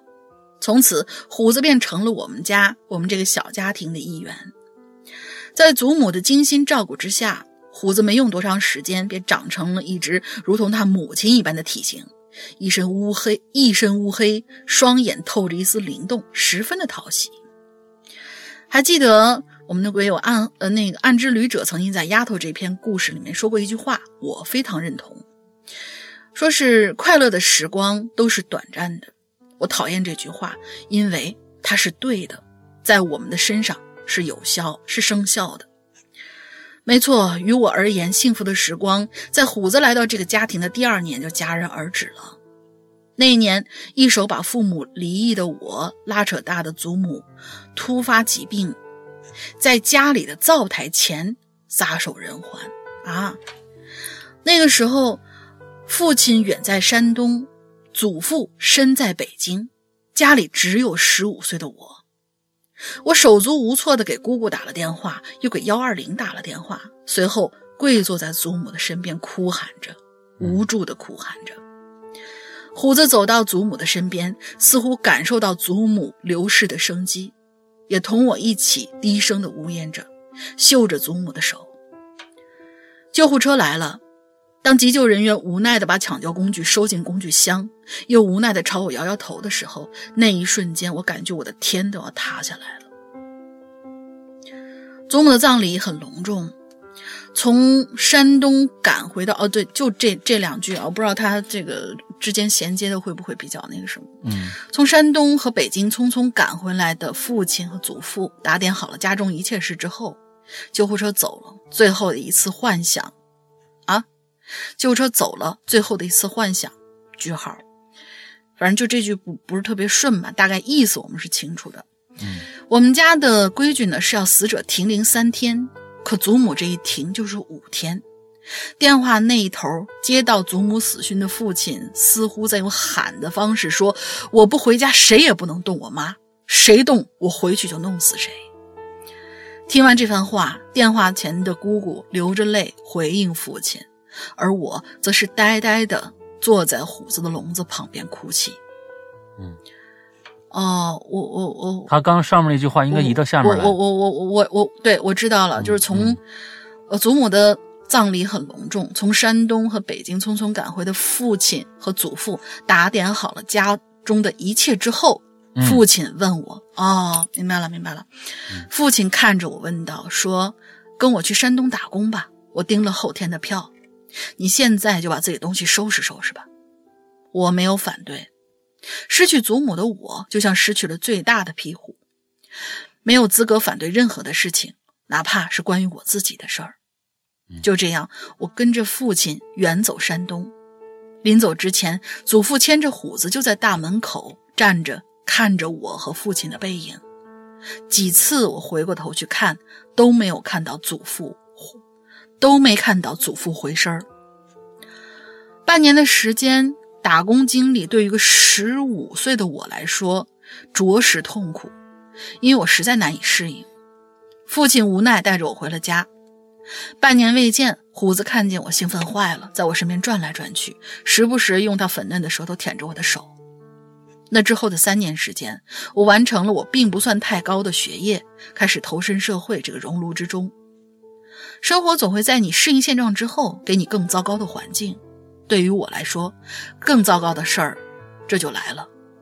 二十岁那年，祖父因为帮着远房亲戚修盖房屋，呃，修盖新房，从施工架上摔了下来，伤了脊柱。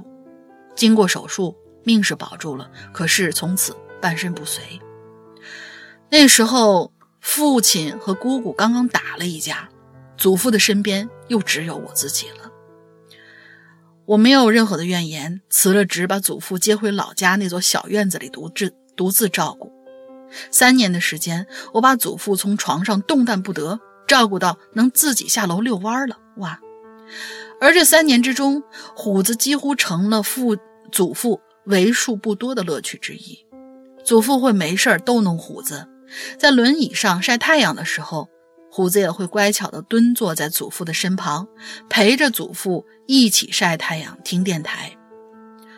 山哥说的对，人生只要坚持下去，美好一定会在前方等着。现在祖父能够勉强的照顾，呃，勉强能够自己在家，而虎子也不再是十年前生龙活虎，他也老了，睫毛和嘴上的毛、嘴上的胡子开始变得雪白，从曾经的活力四射。变成现在慢慢悠悠，一位老人，一只狗，成一只老狗成了我们那个小区楼下的常客。我很珍惜他们，无论是祖父还是虎子，对我而言都很重要。可能会有人笑我，怎么把一只犬和老人放在一起比较呢？但对于我来说，对于这个家庭来说，它不只是一只犬，它是我的家人，是我最好的妹妹。这就是我和虎子的故事。这次留言有些冗长，希望二位主播不要见怪。最后祝愿二位幸福，还有石阳哥家的皮蛋和龙玲姐家的猫和老鼠们也要幸福啊！我是谪仙子，有缘再见。嗯，听这个故事，我真的是觉得，呃，有时候说话特别简单。啊，石阳哥说的对，人生只要坚持下去，美好就一定在前方等着。有些人可能刚刚看到眼前的黑暗，可能就却而止步了。但是谪仙子却做了这样一件事情啊啊！家人，我们我们现在想一想啊，很多的时候现在在在想，就是说可能回家照顾爹妈，都现在已经变成了一件好像很难的事情了，更别说回去照顾祖父。我觉得祖父对于祖父来说，对于他来说，他生命中所有的美好就是你和你的妹妹那个叫胡子的狗。呃，其实很难的，嗯，不是我们我们我们在这做做节目，真的有的时候会会会让很多人会觉得站着说话不腰疼。没错，就是这样，因为上嘴皮一动，下嘴皮一动。啊，完了之后好像说出了很多的人生大道理，但人生都是自己过的，不是我们过的。嗯，有的时候可能我们为什么在节目里说这么多的人生百态啊？我我觉得这种人生百态并不是我们刻意要装出来的，我们可以做一个主题，完了之后怎么样的？这都是大家亲身经历的。一些事情，这这些事情可能跟大家的生活状态完完全是大相径庭的，有有时候是不可理解的、不可理喻的。呃，我我觉得听到这些故事的时候，我们嗯，有时候会被震撼到，或者被什么。当听到这些故事的时候，我们只要问一句：如果是我的话，我会怎么做？可能思考一下这个问题就够了。因为有的时候，我们碰到这些事情的时候，真要碰到这些事情的时候，该怎么样去做，并不是说，呃，希望大家啊碰到这些特别让我们不知所措的事情。但是如果这件事情哪一天降临到头上的时候，我们会怎么样去做呢？呃，我们会有谪仙子这样做的这么好吗？我不知道啊，但是，呃，我非常非常的。怎么说？嗯，不是佩服，可能是更多的是，啊，不知道这个这个这个这个形容词我们没有办法去。他，嗯，因为哲仙子说，暗之旅者说那句话：“快乐的时光都是短暂的。”我讨厌这句话，因为他说的是对的啊，在我们身身上是生效的。这是一个悲观的话。那有时候生活何尝不是如此呢？呃，如果是面对这样的一个生活的一个境遇的话，我们又能怎么样去做呢？可能反过来想一想，也只能是继续坚持下去了。这是一个非常无奈的话，但是可能我们我们为的，我们坚持下去的，就是为了爷爷啊、祖父能够自己啊。站起来，在院子里，这个呃溜达溜达，和虎子能够在太阳底下晒晒太阳，这一切可能就都值得了。在，我可能就是为了这些吧。每个人的生活目的是不一样的，在现在这样的一个复杂的社会里边，每个人的目的就更加的不一样了。那，呃，那个孰轻孰重，可能只有我们自己去选择。啊，我非常，呃，钦佩呃这仙子。嗯，好，下一个，嗯，呃，下一个我来啊，下一个因为干干脆我俩都来吧，嗯，这没这这俩没多少了啊，呃，我不想念楼小楼的，你来吧，啊，对，两个啊，两个都来，他太矫情，嗯，啊，这是，楼小楼对啊，这个他这个矫情啊啊，非常那什么，我看看他今天怎么个矫情法。呃，沁润啊，世阳哥、龙鳞小姐姐，你们好，各位鬼友大家好，今天我带来我自己跟毛孩子的故事。第三次留言，请多关照。我们家在我上小学的时候开始养第一个宠物，一只叫大麦丁犬啊，从此呢开启啊，斑点狗哦，斑点狗幺零幺斑点狗，对，哦，就是斑点狗。我从小的梦想就是养一只斑点狗啊，我不知道为什么，我我我觉得那个我不喜欢斑点狗。就是我看过那个那个幺零幺忠犬里边那个斑点狗，嗯，太皮了是吗？觉得不是，我是觉得呃，可能我从小吧，对这种长斑点的东西吧，没有太多的这个个人爱好。为什么呢？哦，好好为吧，为为为为什么啊？我跟你说，这这个有直接原因的，因为我爷爷呀、我爷爷有白癜风，那个手上啊，哦，我从小就看他手，我说我看那个手害怕这，比较不太好。我爷爷手上呢就就白癜风，白一块黑一块，白一块黑一块的。我说你这个，这这是怎么了呢，爷爷？啊，爷爷说这叫白癜风，而且白癜风啊，当时有一个电视剧和白癜风正好能够那个有一个字儿是吻合的，而那个电视剧里面那个人呢又非常的可怕。啊，那个人，那个那个电视剧里面有一个叫梅超风的，你知道吧？我就经常把白癜风和梅超风放在一起，我就是产生了一种不适感啊，这这这个非常奇怪。啊所以这跟你个人有关系。搬家狗还是很可爱的。呃，对我来说，它它其实就是一个身上长斑点儿的一个拉布拉多，因为你把它们两个摆在一起，其实它的体型是差不多的，就是样子其实是差不多的。啊，比白癜不是比白癜风，比拉布拉多 要更瘦一点，好像更更条一点啊，更调一点啊，那要健硕一些。哎，对，调一点。啊，到现在呢，我们家已经养过四只狗了，一只猫，一只荷兰猪。哎呀，其实我对荷兰猪还是蛮有、蛮有、蛮有感觉的啊。养的四只荷兰狗，猪那个叫声，我跟你说啊，简直！啊你先念吧，念完我跟你说，那荷你兰猪学一学是吧？啊，来来，我们待会儿欢迎这个大林给我啊，们学学荷兰那很简单，很简单，就是啊就它饿了以后，它就会滋儿喳乱叫，就是滋，就很大，把这个声音再放大十倍，整个楼层都能听到，滋，哦，哦就这样滋叫声。哦，哦没白天没黑夜，只要它饿了，它而且它很能吃，啊，就就你一颗白菜放进去以后，转眼没了，它就开始滋，就是放大十倍的，哎呦，更觉得可爱了，我特别可怕。啊，但是养猫猫的手里面确实是很可爱，嗯，这是承认。嗯，哎呀，养的四只狗啊，已经从头到尾送走三只了啊！哦哦哦，送走啊，明白。其中一只呢，是我自己在我大学校园里收养的流浪狗，并且在大学的贴吧里啊，不断用帖子更新狗的动态。因为狗子在学校里很亲人，很多校友都认识，或者呢多多少少帮过狗子。哎，我觉得你那个校园啊，说实在的，我觉得还是挺那什么的，因为养猫都不让养，何况养狗了，是吧？哎，嗯，我也不能把大家的的这个校园回忆说拿走就拿走啊。这个这个狗的名字啊，叫这这这，我看看啊，这字儿啊，它起一人名，真是有有有名有姓啊，赵锦谦吧，木锦槿，木槿花，木锦谦对，啊，赵锦谦，小名花花。哎呀，因为我很爱他，嗯。所以呢，觉得他的他应该拥有姓名。哎，呃，这个这个名字我们家猫也是，啊啊。啊，嗯，这个名字啊。我们家猫叫龙二狗，龙二狗，那不叫名字呀！你你这个真的叫龙你这个它小名叫铃铛，他大名叫龙二狗，真的。哦哦哦哦，好吧，这个名字也是我冠上自己的。你看，人家是冠上真真实自己的姓氏啊！你这你这你你你你真名又不叫这个，你是不是啊？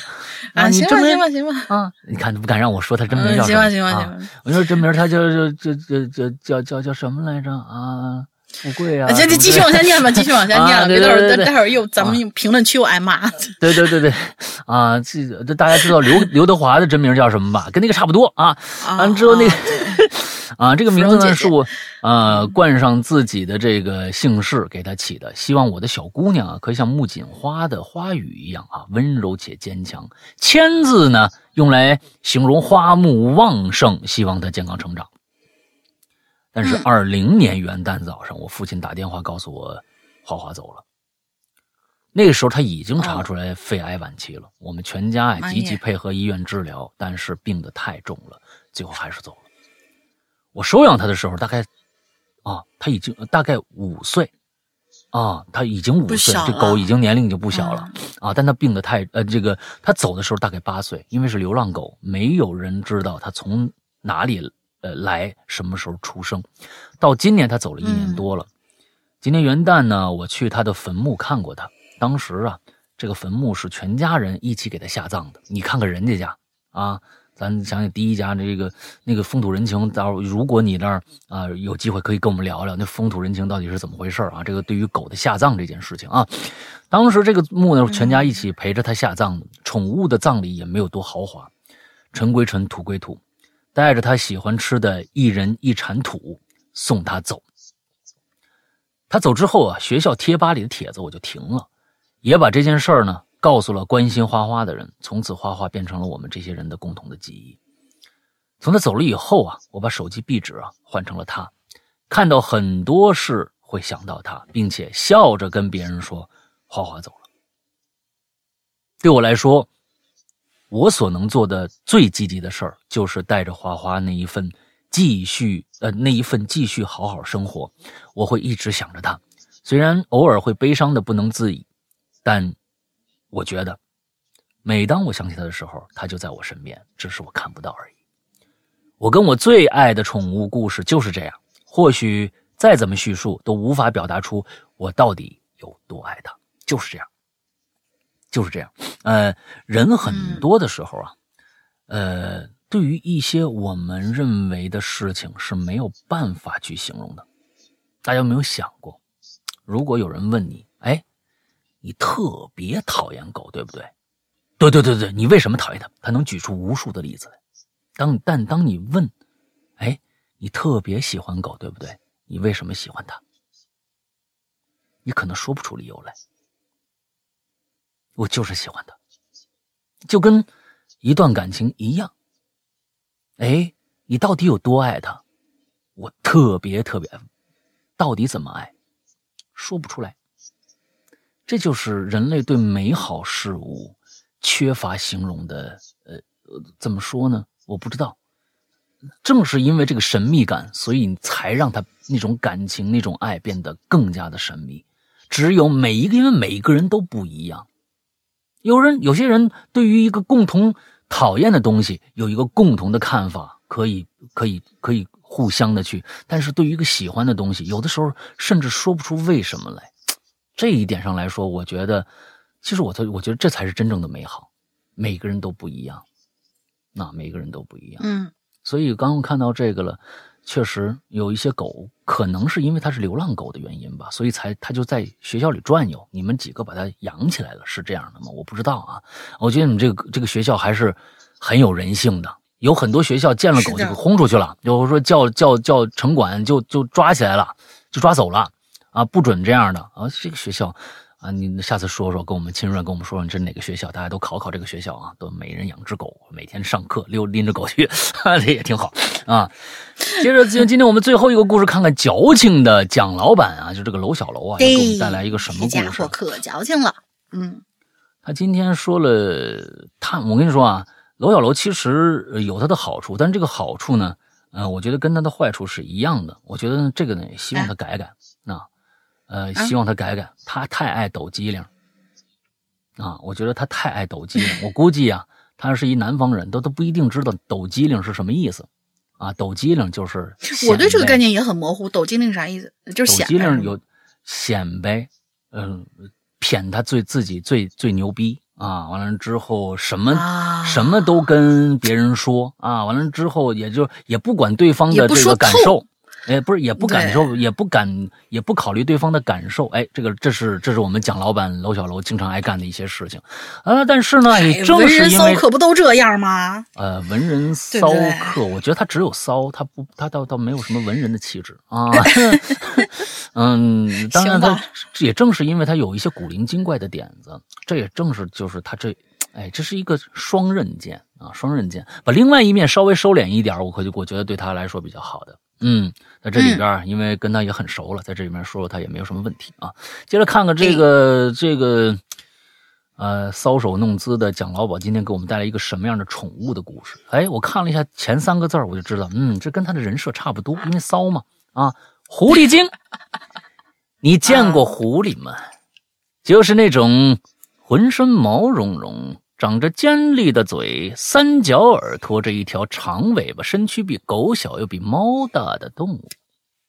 我想，你脑子里呃，你脑子里想的应该不是这些，你一定想的是那种笑起来很妩媚、浑身上下散发着让男人神魂颠倒的女人——狐狸精吧？哼，我想的是你啊，罗小楼啊，嗯。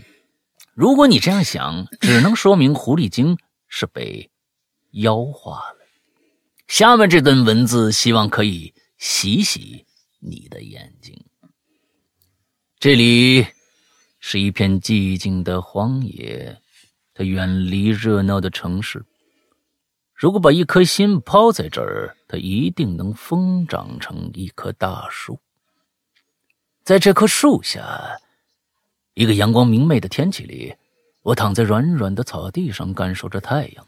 远处的溪水潺潺流过，声音单调却不乏味，更像一支催眠曲一般。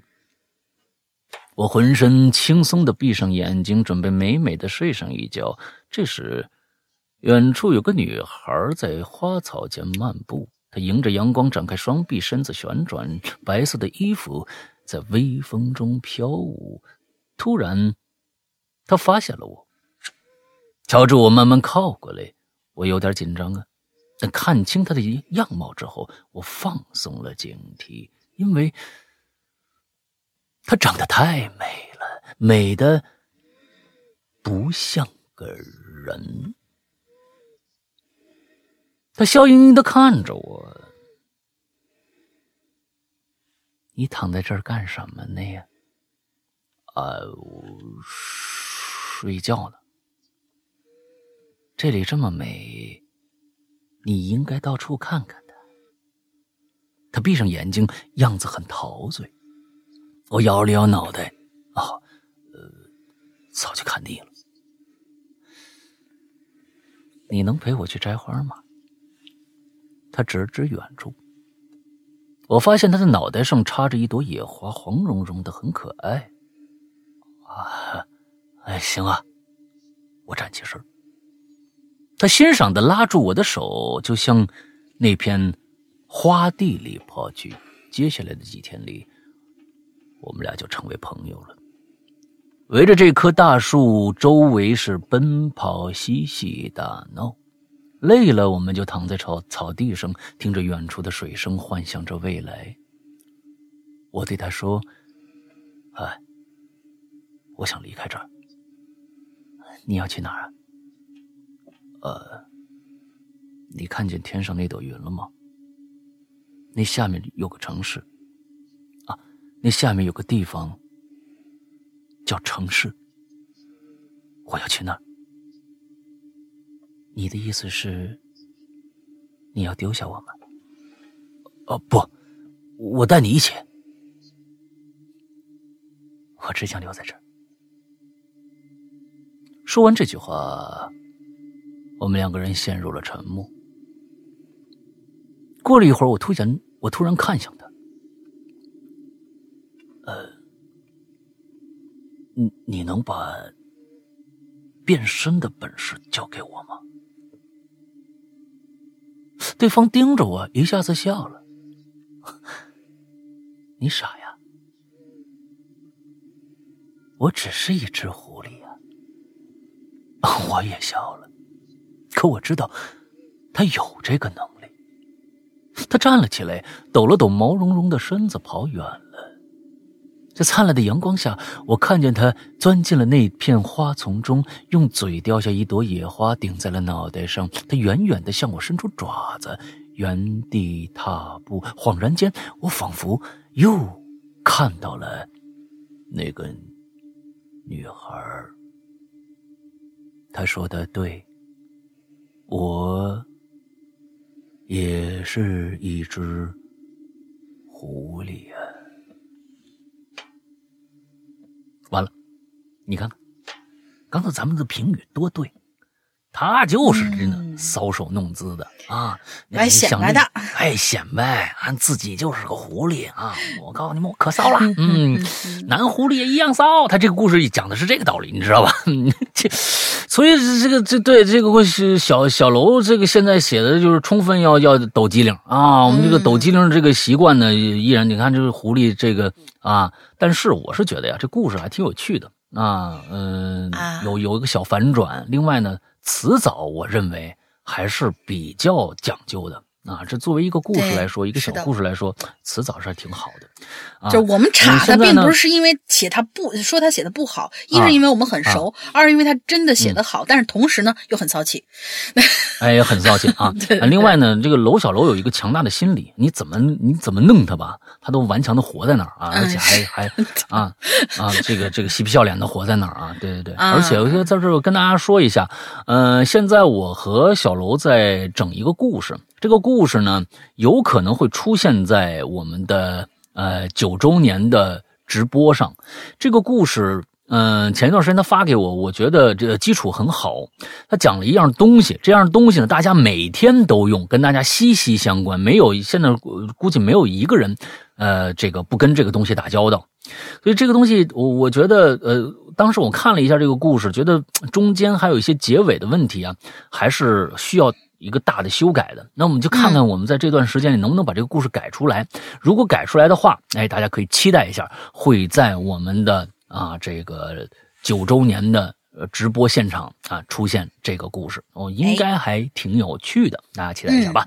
那么最后，那、大玲玲想一个进群密码吧。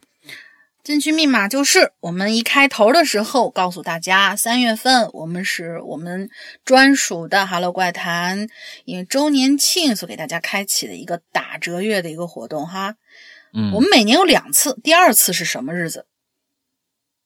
啊，三个字这么一个是吧？对，一一个节日的名字。是吧？对，哎，啊，接着大玲玲这边还要提醒大家一下啊，就是说现在如果呃这个呃快到期了啊，完了啊之后或者还没有办会员的，可以趁这段时间八折的这段时间，赶紧去联系一下我们那个绿色图标可以聊天，同时好像还有付款功能的这样的一个 A P P，加一个号，这个号的名字叫做“鬼影会员”。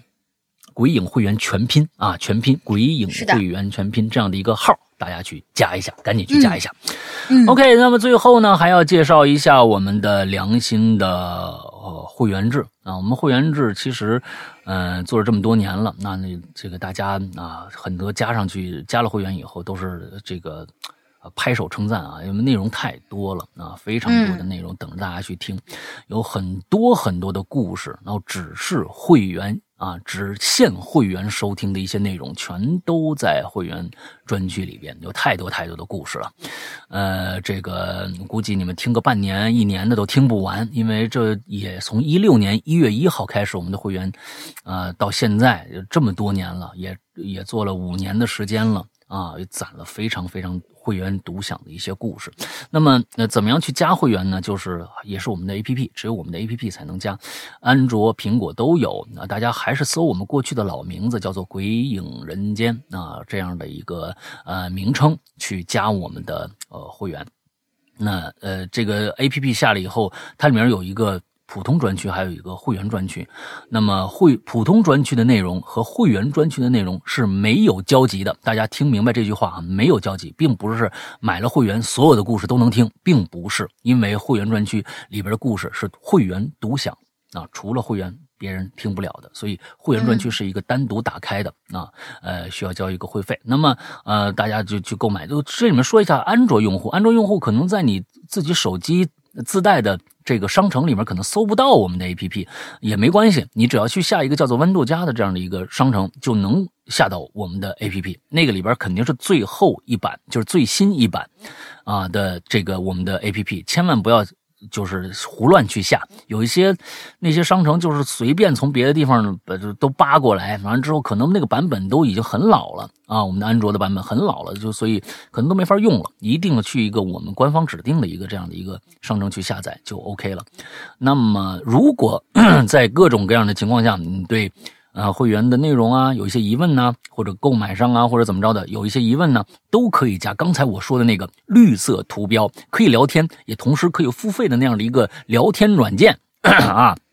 这样一个社交软件，去跟我我们的会这个这个客服人员会给为你热情的服务，加刚才那个号叫做“鬼影会员全拼”这样的一个号就 OK 了。同时也要记住，啊，趁赶早不赶晚啊！现在这个星期到到三月二十一号之前都是我们的会员打折季，赶紧来吧。OK，嗯，那么今天的节目到这儿结束了，祝大家这一周快乐开心，拜拜。拜拜。